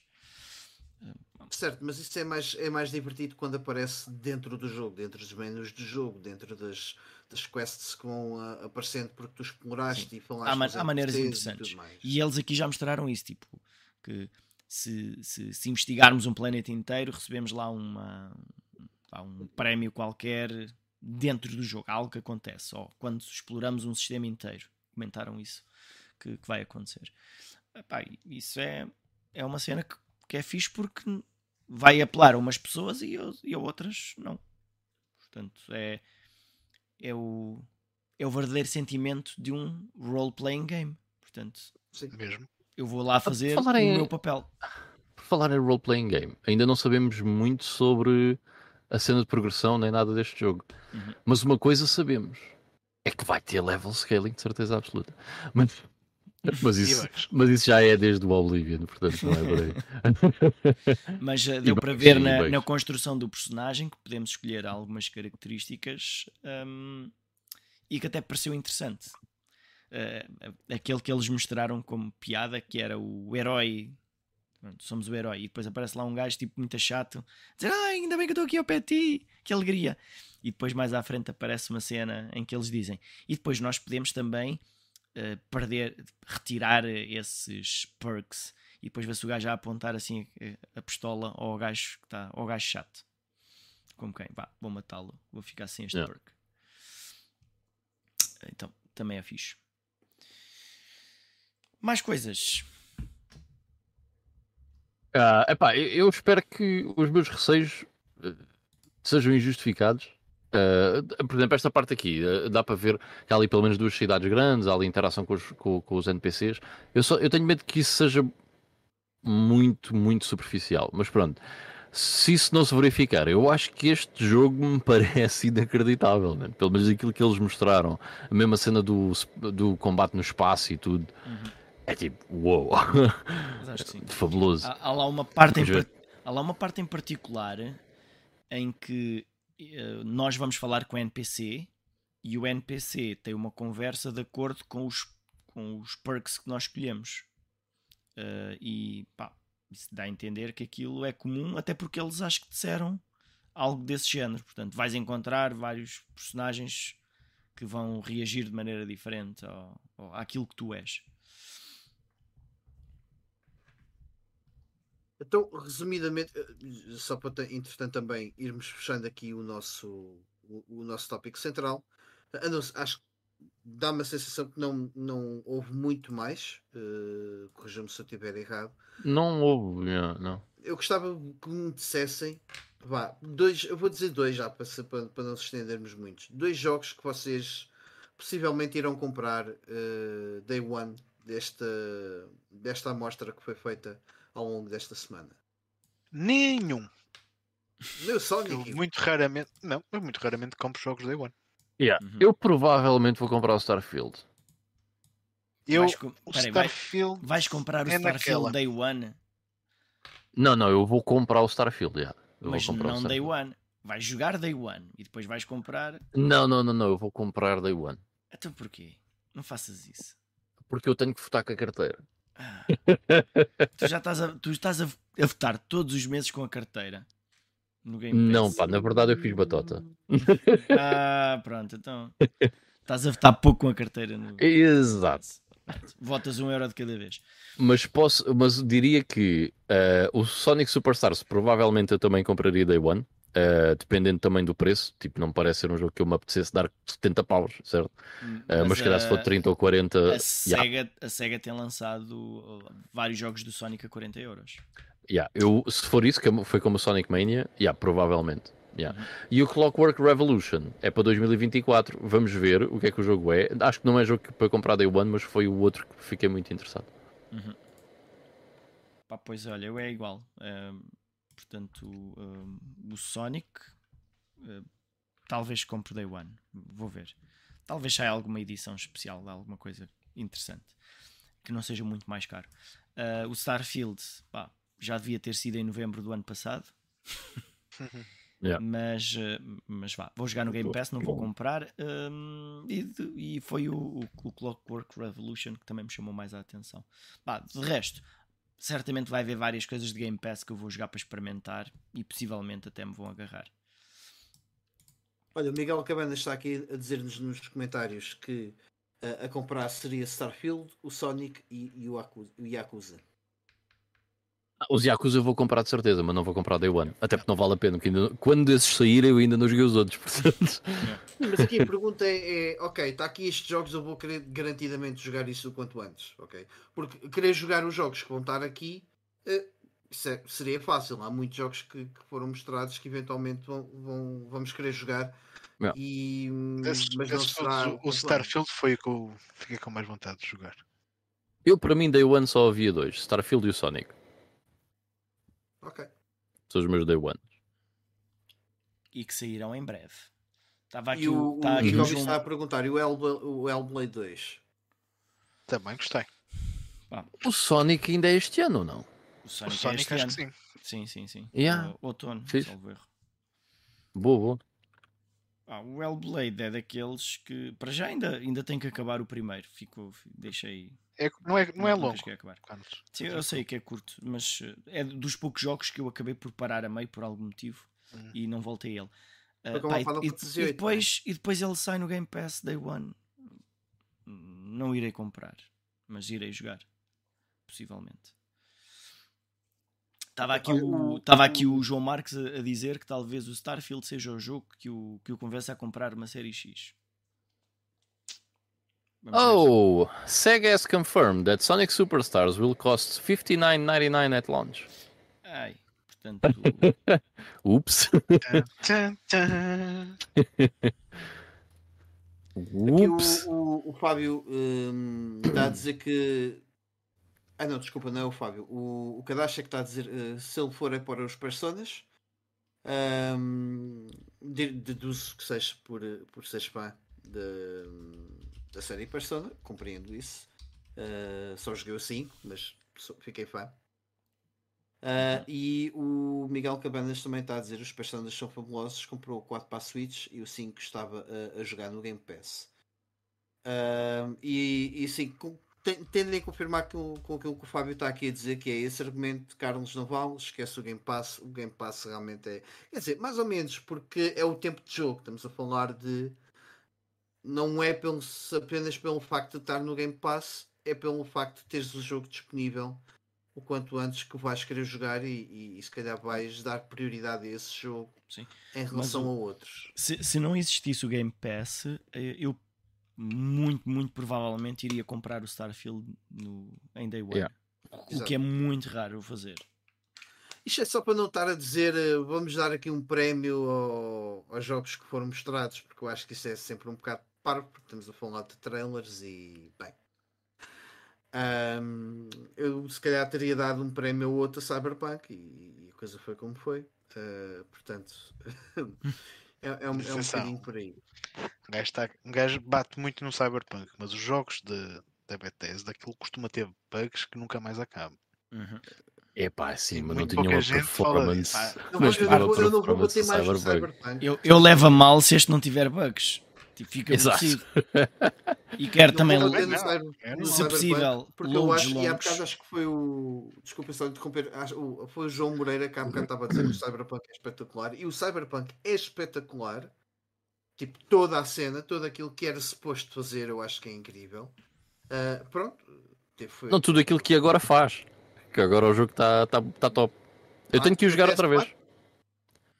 PS4? Não, mas no isso PS4? esquece. Não, esquece. Pois, olha, Não mas, vale- não vale a bem, pena. mas olha, graças, percebes? É um aí. Isso não vale a pena. Agora, Olha, esta conversa. O jogo toda- saiu para a PS4. Hum, Interessante. Tinha dois Blu-rays. Tinha.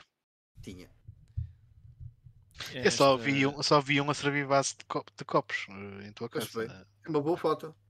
Por acaso. Olha, Mike, esta conversa fez-me lembrar que o Sonic Origins Plus sai agora no dia 23 de janeiro, 23 de junho, e Uhum. poderá ser uma boa oportunidade de tu jogares os clássicos já. Eu tenho ali na PS2. É, pá, mas eh, pronto, é uma forma de comprares uma coisa mais recente. Aliás, tenho a PS2, tenho a PSP, tenho a PS3, tenho, os, tenho muitos Mas Sonic. fui ver aqui o preço que vai sair e vai sair a 40 euros. Portanto, já poupei 40 euros. Oh. Estás a ver? Ah, Miguel Cabanas aí, aí no chat. Ele, o Miguel estava a dizer: Vocês não acham que existe um complô entre a Xbox e a Sega Atlas? A quantidade de jogos que saem diretos para o Game Pass? Como assim um complô, meu?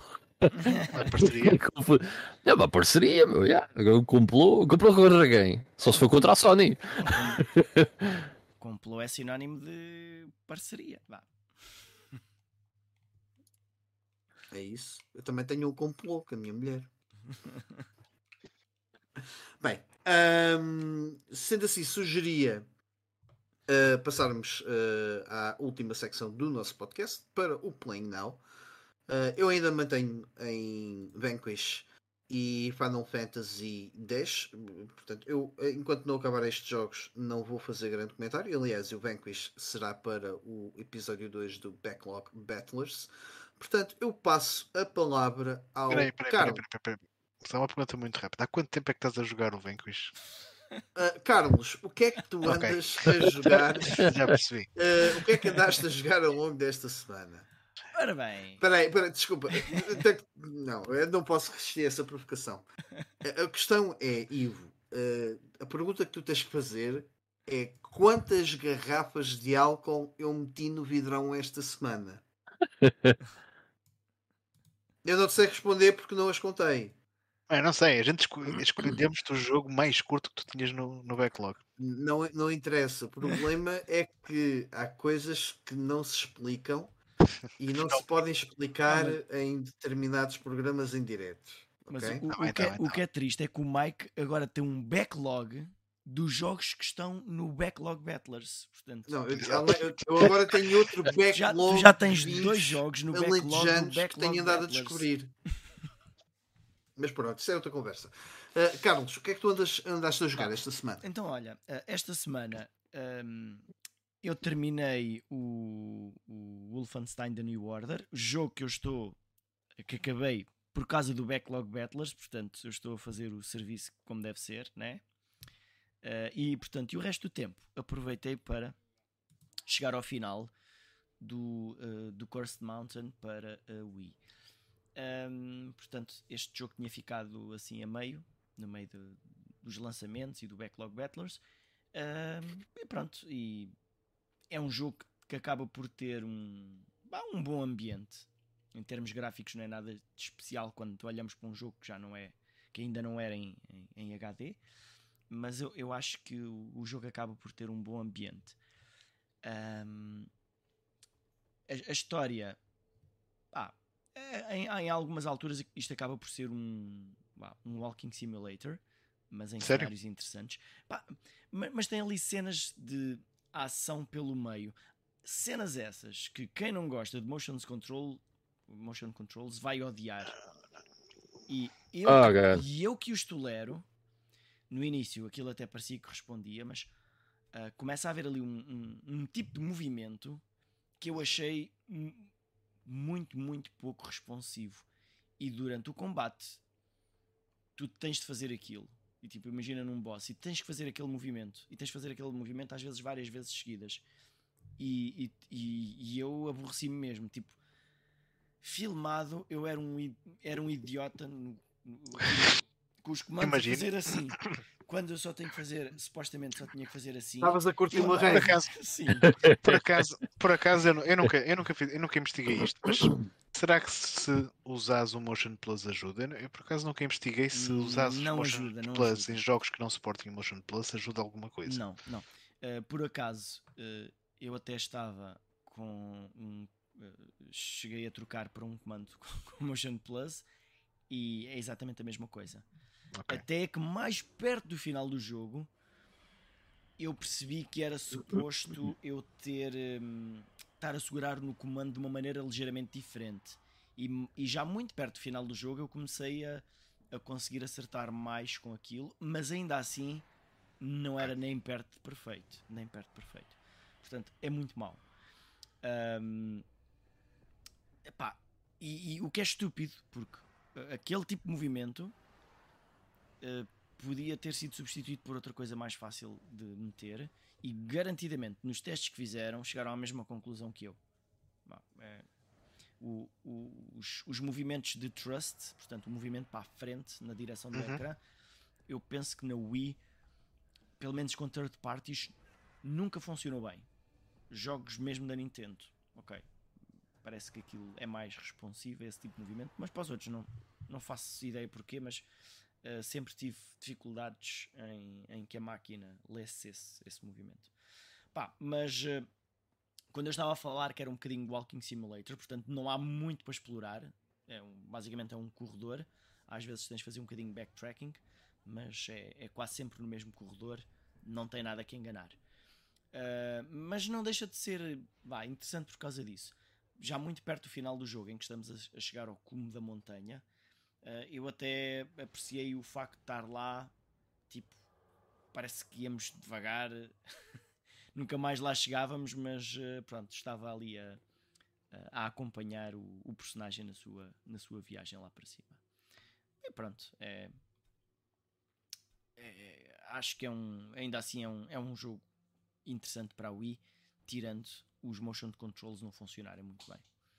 Em algumas alturas, na verdade, nós não somos obrigados a fazer isso com os inimigos comuns, só que dá jeito de fazer porque nos dá vida quando fazemos esses movimentos. Mas quando é nos bosses, não temos hipótese, temos mesmo que fazê-los. Então Ok. poder- poderá ser um bocado aborrecido.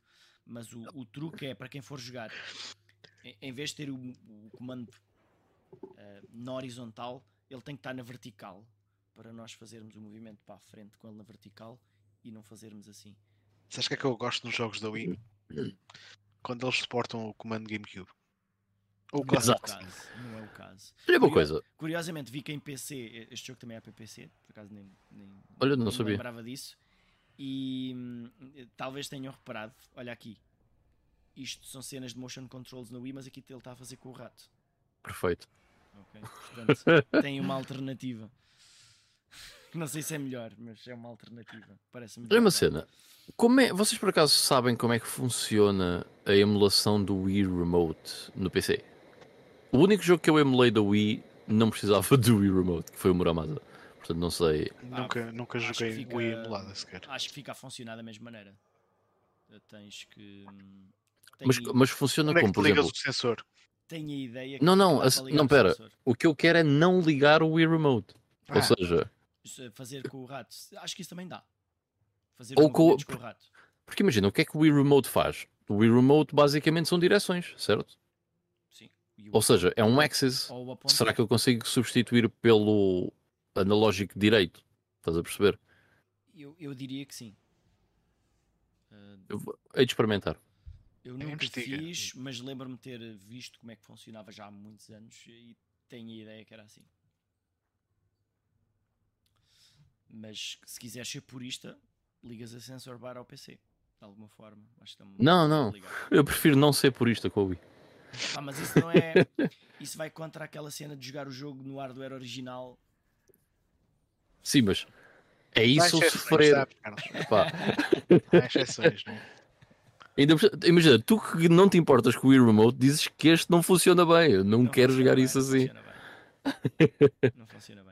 No início pode enganar porque os movimentos dos inimigos mais básicos, que é só fazer assim uns movimentos na diagonal, esses funcionam sempre bem. Agora os outros, mãe do céu. Eu, eu tive, peguei no livro de instruções para ver o que é que me está aqui a falhar. E no livro de instruções eu vi que ele tinha o, o comando como se eu estivesse a jogar assim, tipo a boxer. O que é uma estupidez, mas eh, Mas funcionou, se calhar, não é? ficou a funcionar um bocadinho melhor. Um bocadinho melhor. Bom, e para mim é isso. Já falei tempo demais deste jogo. Ok. Eh, aqui pelo nosso chat, o João Marques diz que anda a jogar Tears of the Kingdom e que não tem pressa nenhuma. Já agora, só para fazer aqui um pequeno apontamento, eu acho que não deve haver pressa em jogar qualquer jogo. Eh, todos os jogos que acho que também nos vão passando, se nós estamos a, a- a curtir da, da- da experiência. Aliás, se não estamos a curtir da experiência, tirando nós aqui no, no- podcast que somos assim um bocadinho esquisitos, Uh, não, devemos, não devemos perder assim grande tempo com, com os jogos. Mas qualquer jogo que, no- que no- que nos passe pelas mãos é, é merecedor de, de algum tipo de investimento. Eu, pelo menos, assim o tento fazer, nomeadamente com os Assassin's Creed. Tento fazer o máximo que, que consigo enquanto o jogo estiver assim Olha, interessante para não- mim. não Quando faças isso com o Vanquish. Despacha lá, mas é a cena. Não, não. Mas Também não dá? Eu tenho, tenho, tenho andado a curtir, tenho andado a curtir bué do, do Vanquish. Aquele Mas de- nota-se. Não, mas é, Está a ser o jogo do ano, vai vai ganhar não é isso. não, para vocês terem noção, eu ainda vou, vou, vou mais ou menos no início. Eu fiz aquele primeiro boss. tipo, é. Mas. Mas. ahm, eu, eu, para a semana, eu para semana tenho, tenho a coisa orientada para, para o ter acabar. Ok? Estas semanas é que têm sido assim. eh, muito vividas. Vidas sociais, assim, já estou a deixar de ser um, um nerd geek, já saio à rua, enfim, vejo o sol e coisas assim do género. Ahm, adiante, o Miguel Cabanas, ah, aliás, anda tudo no Tears of the Kingdom. Vocês metem-me dois, pá, foda-se. Ahm, Ivo, o que é que tu andaste a jogar esta semana? Uh, não, foi o Tears of, of the Kingdom. Por acaso Boa. acabei o Twilight Princess, uh, mas já falei dele aqui várias vezes uh, no, no podcast. Um, depois estive a jogar uh, para a Mega Drive o Clay Fighter, que é um jogo de luta. A nível de jogabilidade é mau, ok. Tem a particularidade de todas as personagens uh, serem bonecos de Claymation, são sprites pré-renderizadas de bonecos de plasticina. Pronto. Só que as animações não são assim grande coisa porque, pronto, lá está, são sprites renderizadas de, de bonecos de plasticina. Estão, Isto não é a PlayStation estão 1. Em, estão em stop motion. Está em stop motion completo. É, mas é que provavelmente foram mesmo Provável, animadas é. dessa forma, né? Também não consigo Eh, fazer de outra maneira, às tantas. Pois é. Mas, mas é um jogo bué, bué de genérico a nível de, de jogabilidade. Tens, eh, tens que usar o comando de 6 botões, convém. Porque tens na mesma 3 botões para pontapés, 3 botões para murros. Se tiveres um comando de 3 botões, usas o start para alternar entre eles. Ahm, mas a nível de jogabilidade não, não é nada de especial. Portanto, tem mesmo só mesmo esta, esta curiosidade de ter uns gráficos diferentes e, e tem este tema todo do circo.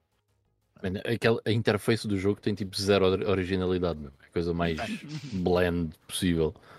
Sim, confere. Eu acho bastante original. A barra de vida não é amarela, é vermelha. E o fundo não é vermelho, é É preto. preto. Acho isso muito original. Mas, mas entende-se o que é que está a acontecer, não é mesmo?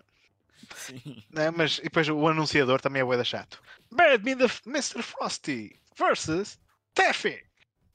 Está, está o sempre a repetir as O mesmas. trabalho as que mesmas eles tiveram para pôr lá as vozes e tu a reclamar. A versão Super Nintendo tinha mais vozes, por acaso. Portanto, Eles aí não puseram as vozes todas. Mas pronto. Avançando, mais um jogo simples, arcade, uh, Rampage na Master System. Uh, pá, o jogo, eh, acredito que tenha, jogar isto na arcade tenha sido uma cena bem divertida. Esse notoriamente não é a versão de Master Pois, System, pois, mas, a ver. mas, mas parece-me bem. Podes continuar, deve ser melhor. Por acaso, ainda ontem acho que eu vi a versão de Master System e pensei, e não, deixa lá. Vamos ver Não, opá, a, a diferença. Este era o da, da Não, PlayStation. tô- eu digo isso porque, epá, ah, para não jogar há nada de do errado não há nada de errado com o jogo e ele até te Uhum. entretém algum tempo. A cena é que as cidades que tu vais ter que destruir são sempre iguais. Sempre. Tu tens. Percorres para aí 20 e tal cidades norte-americanas, cada uma delas com não sei quantos níveis, e é sempre igual. Tipo, Estamos em Los Angeles e tens os prédios destes. Olha, agora entramos em Nova York, tens os, os prédios iguais. Portanto, não, não há ali muita variedade. E mesmo a nível de inimigos e não sei o quê, pá, começas com, com poucos inimigos, é verdade, e depois a, cena, a cena deste jogo é tu tens que destruir todos os, os- os edifícios que estão no ecrã. E à medida em que tu vais avançando no jogo, vais tendo cada vez mais soldados eh, a atacarem-te. Ah, e é impossível tu não, não sofreres dano. Portanto, nem vale a pena tu estás a, a preocupar-te em desviar-te de todos os projéteis que, que te atiram contra, contra ti. Tens é que ir comendo eh, humanos de- das janelas, ou os, os que vêm na rua, não sei o quê. Sempre comes alguém ganhas um bocadinho de, de vida. E tens assim alguns power-ups interessantes que estão ali escondidos na, na casa. Portanto, o jogo até tem alguma originalidade na maneira como foi feito, mas estás a jogar para aí 40 níveis em que é sempre a mesma coisa, acaba por, por ser um bocado aborrecido ao, ao fim de algum tempo. É é a única queixa que eu tenho em relação ao jogo, porque até porque a versão de Master System saiu para aqui 89 ou algo do género, portanto, para o sistema que é, até até está-se bem. né? Mas é, é- acaba por ser um jogo depois um bocado repetitivo e que não acrescenta nada assim muito novo à medida em que tu vais avançando. Oh, Ivo, tens aqui uma, uma pergunta para ti no chat. O duplo R estava a perguntar, Ivo, o Twilight Princess está ou não está à frente do Wind Waker? Pois é, olha, ainda bem que o Duplo R hum, falou nisso, porque eu tinha-me esquecido de dar essa referência, porque nós fizemos há pouco tempo lá o nosso ranking dos, dos jogos Zelda. Para mim, o Wind Waker continua de longe à frente. Eu, eu joguei o, Wind- o- o Twilight Princess pela primeira vez eh, quando o jogo saiu, eh, na GameCube, e na altura eu tinha gostado muito do jogo.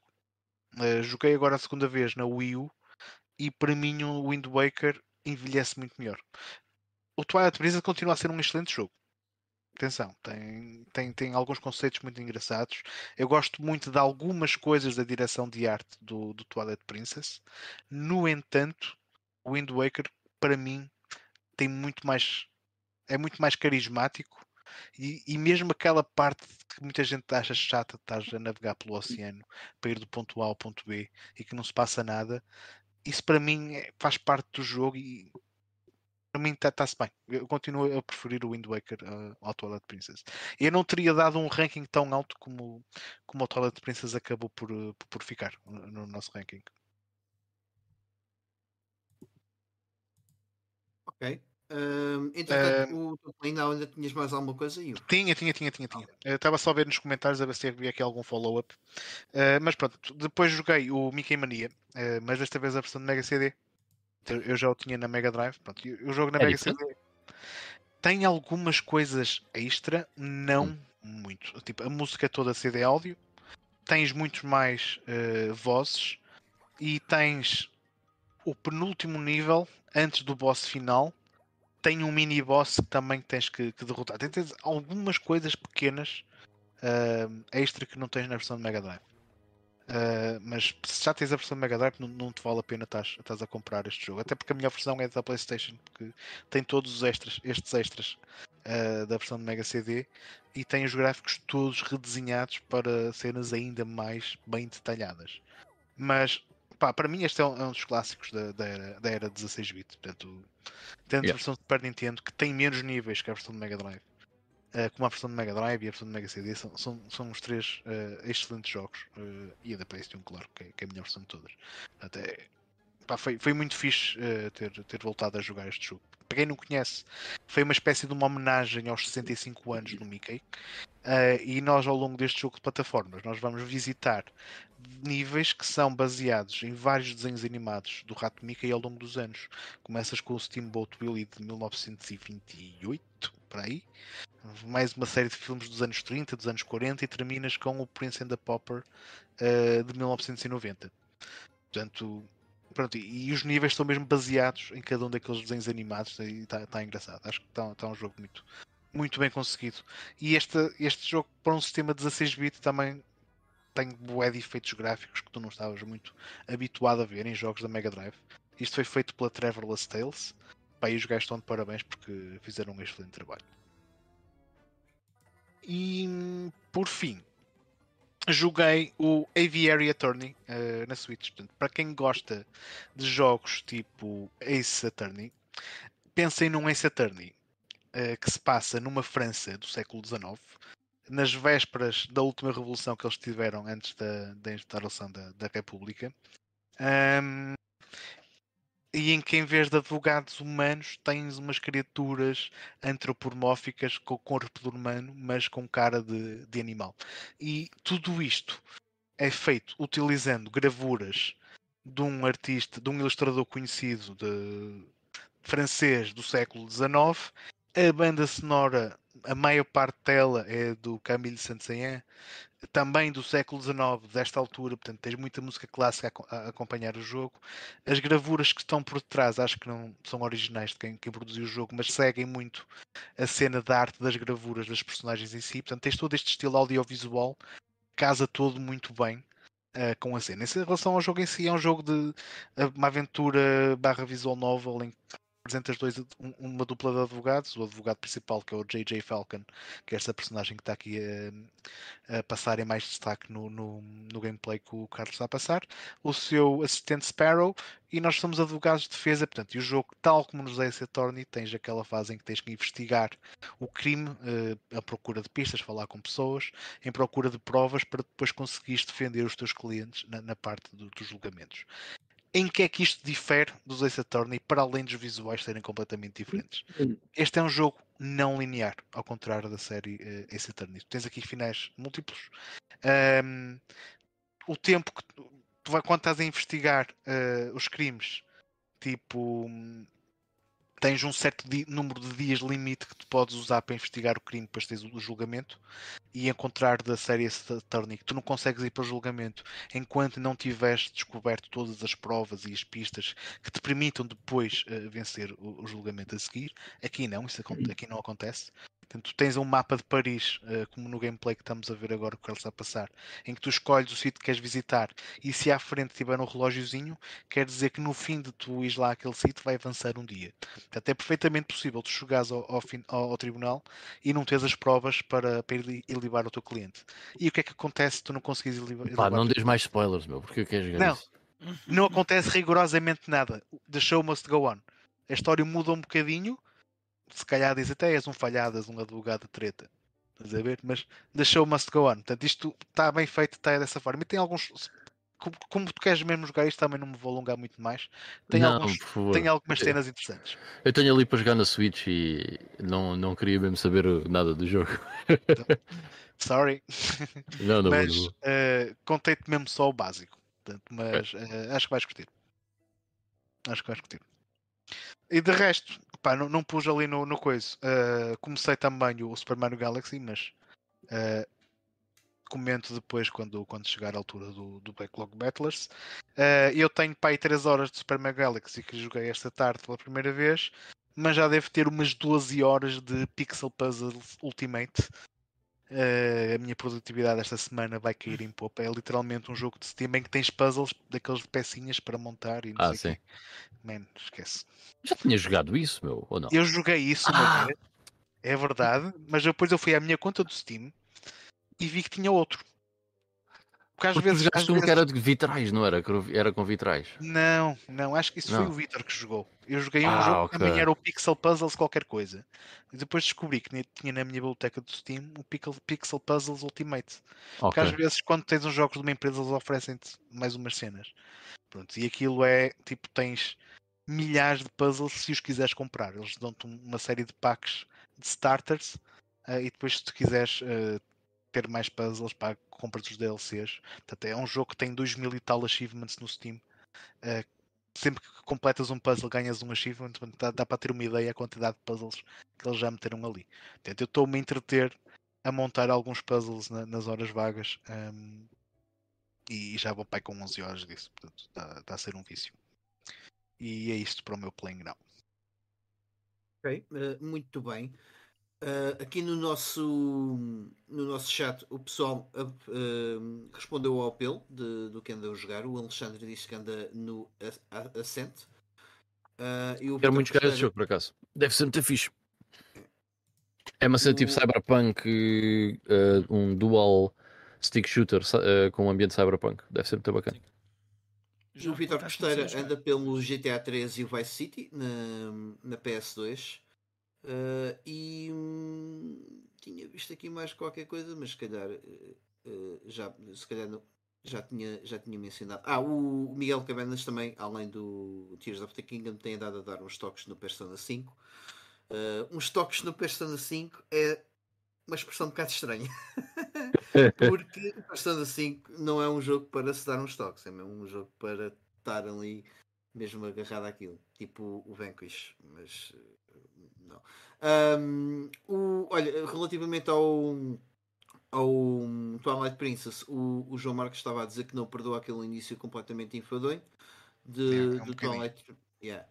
Ah, e que o Wind Waker é mais divertido e carismático. Ah, o, o Vitor Costeira também eh, adiciona aqui que o Mickey Mania continua a gostar bastante de o jogar na Mega Drive. Eu pessoalmente só joguei, lá está a versão da PS1 eh, e já há muitos, muitos, muitos anos. Eh, já só me lembro de É. alguns dos níveis, mas lembro-me que curti bastante de, de o jogar também. E é. Eh, e, hum, se- aliás, ele nem se chama -se Mickey, nem se chama Mickey Mania, é Mickey's Wild Adventure. Wild Adventure. Acho que se chama Mica Mania nos Estados Unidos, não tenho Ok. certeza. Mas cá na Europa Hum. é esse nome. Uh, e sendo assim, passo então a palavra a ti, Ivan, uh, para fechares Ok. com o ouro. Então, eh, acabei o Jack and Dexter. Esse é um jogo para falarmos no round 2 do Backlog Battlers. E, é verdade, eh, desculpa, só, só uma pergunta rápida. Em relação à- ao que estávamos a falar da semana passada, estavas quase no fim ou não? Ah, faltava bué, meu. yeah.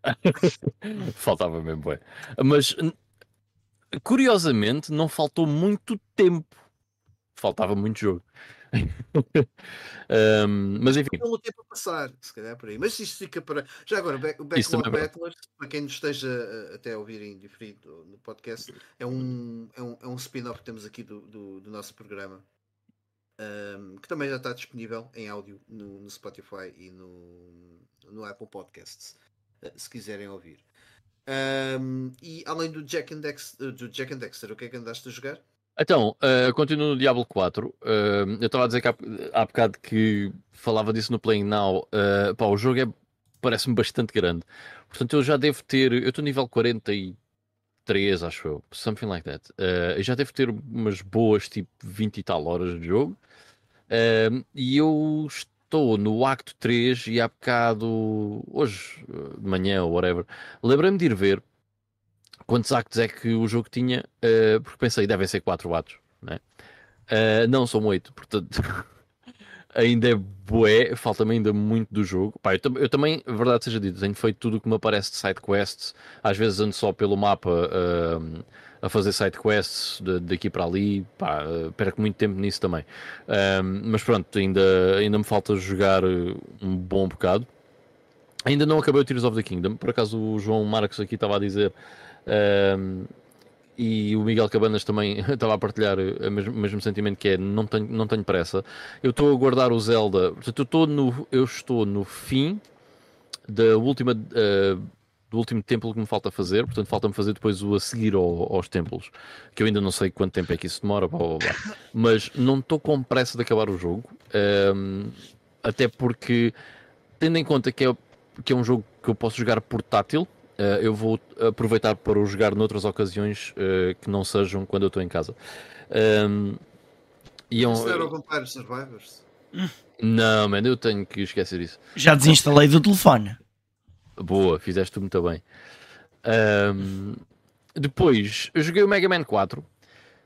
Que, man, estes jogos são, são mesmo muito lixados. Eu fiz, pá, comecei por um nível à toa, certo? Cheguei ao boss, impossível.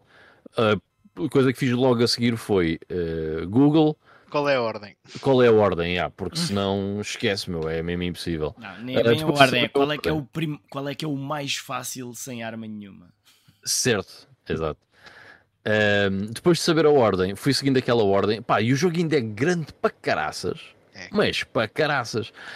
Porque temos É. os seis, oito. São Oito. oito ah, bosses, vá, digamos assim, né? São oito níveis. E depois desses oito níveis, ainda temos quatro níveis que são num sítio que não interessa, e depois mais quatro níveis que são mesmo no castelo do Dr. Willy.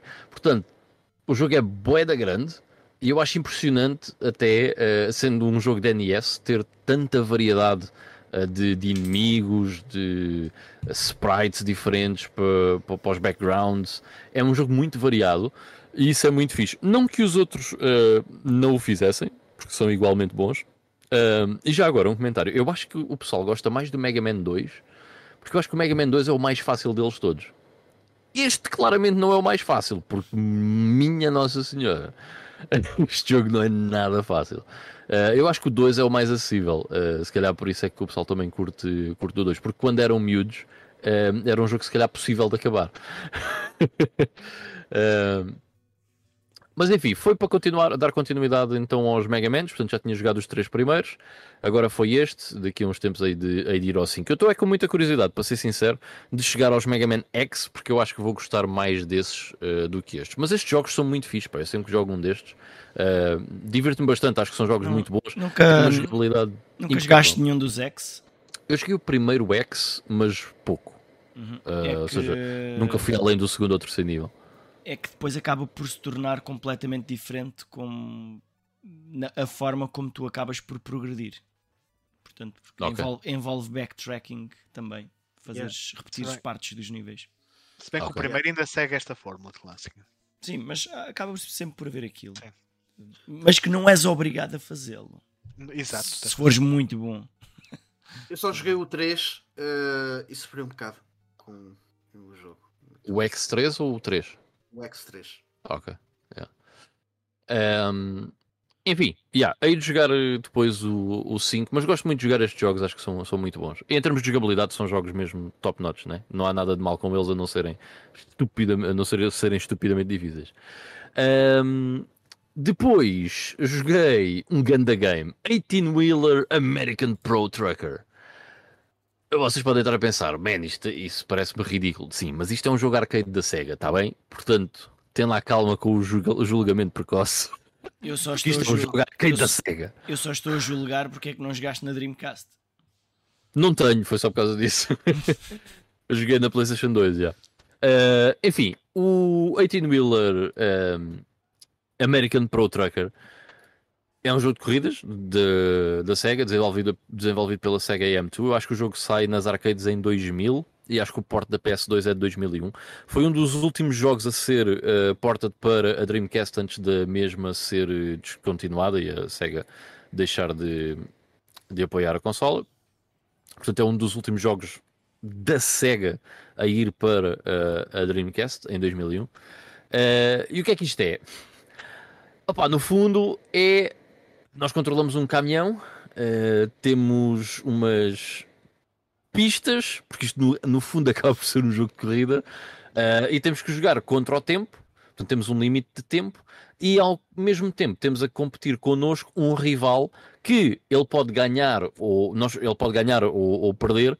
Para nós, o resultado final, a única coisa que muda depois é a pontuação. Um, entre uh, estes stages, uh, temos um, uh, uns mini-jogos em que temos que estacionar o caminhão de uma maneira ou de outra. Uhum. E há esses desafios de estacionar, e quando estacionamos bem, ganhamos uh, peças para o caminhão, para ele andar mais depressa, para ter mais grip, por aí. E pá, isto é engraçado, mano. Eu diverti-me eu diverti bastante com, com este jogo. Só que qual é que é o problema? É que isto acaba numa hora. isto não dura mais do que isso. Isto é muito, muito pequeno. E até um, outro, na PS2 também. Sim, que é o King of Route 66. Que esse, esse, já, esse já tem mais. Já, e eu já, já trouxe esse jogo aqui para o podcast, já falei dele. Um, e só me apercebi que era uma sequela disto quando depois me caiu a ficha. Mas um, esse tem muito mais conteúdo. Porquê? Porque esse já foi feito para a PS2. Yeah. Ou seja, já foi feito com o intuito de ser uma consola caseira. Este aqui, na verdade, é um jogo arcade. Pá. Uh, ele depois tem ali um mod que se centra só na cena de estacionar, mas também não é nada de especial e também se acaba muito depressa. Mas enquanto dura, pá, este jogo é porreiro, man. Eu, eu achei piada. E tem ali algumas coisas engraçadas na jogabilidade. Temos ali uma caixa, uh, portanto, o caminhão tem, tem as low e as high. Ok, o caminhão é automático, mas uh, manualmente mudamos entre a caixa uh, de, das mudanças mais baixas e a caixa de mudanças mais altas. a reverse também tem que ser manual. E depois é uma completa parvoíce, porque tu, tu ao início, pelo menos eu ao início, estava a tentar manter-me na pista, né? ou na estrada, vá. Até que percebi que podia simplesmente destruir as casas e passar por elas. e a partir daí foi o que eu fiz. Foi todo mundo novo. condições normalmente faz para fazer as entregas a tempo, né? Ah, pois, claro, com pressa, claro, exatamente. Ah, e depois também temos entre os stages, podemos escolher que tipo de carga é que vamos levar, se é uma carga mais pesada, se é uma carga mais leve, qual é que é o comprimento da carga, e no fim do stage ganhamos mais dinheiro uh, ou não, consoante a carga que, que levamos. Portanto, Pá, é um jogo muito básico, mas é, é porreiro. É divertido, é da SEGA, está-se bem. Um, não é um jogo que eu vá revisitar e que diga, wow, mas, ei, é porreiro. Um, eu, eu ficaria um bocado chateado se tivesse comprado isto para a PS2 na altura, né? Porque depois, passado uma hora, acabas isto e ficas um bocado naquela. Está é, bem. Enfim, é um jogo com pouca replayability, mas é, mas é divertido. Foi, foi porreiro jogar isto. Um, e depois, só para mencionar, comecei a jogar o, o Ace Combat 4. Portanto, já tinha jogado os três primeiros da PlayStation 1: o Air Combat, o Ace Combat 2 e o Ace Combat 3 uh, Electrosphere. Uhum. Uh, e agora estou a jogar o Ace Combat 4, que aqui na Europa se chama Ace Combat uh, Distant Thunder. Uh, ainda só fiz. num desses da PS2 aqui no, no podcast. Da PS2 não, é a primeira vez que o estou a jogar. Eu dos Ace Combat. Joguei o 1, 2 e 3 e o 7, que foi o último que saiu. Ai, ai, ai, o, os outros ainda não joguei. E o 7 uh, joguei, eu não acabei a campanha, joguei foi a cena de VR e é um jogo que eu quero bem jogar, portanto, quando lá chegar, uh, vou curtir de certeza. Mas já agora vou seguir, vou seguir a ordem. Mas pronto, uh, agora vai este Distant Thunder. A seguir ainda tenho o Shattered Skies, que é o Ace Combat 5 uh, nos stages. Uh, depois vem o Balkan War, que é uma espécie de spin-off, não faz parte de. Não é canónico, vá, porque o Ace Combat 6 é o Fires of Liberation que sai na Xbox 360. E depois há. E depois há dois spin-offs na PSP, que é o Ace Combat X e o outro que eu não me lembro o nome. Joint Assault, acho eu, uma coisa assim do género. o Squadron Leader também. O Squadron Leader? Esse não... Então esse é o 5, não é? É, é o Ace Combat 5, Squadron ah, okay. Leader. Okay. Yeah. Um, pronto, mas ainda só fiz as duas primeiras missões, portanto para, a semana depois falo sobre este Ace Combat 4. That's it. Ok. Uh, e, e diz-me só uma coisa, assim, em termos de primeiras hum. impressões, uh, sendo que é o salto de geração, de, de PS1 para PS2, Yeah. sentes tipo. Não, nada a ver. É só uma. Não, nada a ver. É O só jogo- gráficos melhores, mas nada. Não, não, não é só gráficos melhores. Eh, a, Ah, liberdade, ver? Ok, ok, ok. a liberdade mesmo que tu tens eh, em termos de controles, em termos do que é que tu podes fazer com o avião e como o avião, como pilotas o avião, é, é muito superior. Yeah, não tem nada a ver. Yeah. É um jogo muito superior. Ok, eh, então vamos dar por terminado aqui este hum, episódio número 226. Eh, um agradecimento eh, a todos os que tiveram presentes. Tivemos novamente um chat animado. E é assim que a gente gosta de ter estes episódios aqui para acabar eh, a semana. Um, podem nos encontrar nas redes sociais, no Instagram e no, no grupo Facebook, eh, onde esta- temos estado mais ativos e também podem nos ouvir em diferido tanto aqui pelo YouTube como em versão áudio em Apple Podcasts e Spotify. De minha parte é tudo. Eh, Agradecer-vos novamente a presença e um bem-aja até à próxima semana. Tchau, tchau.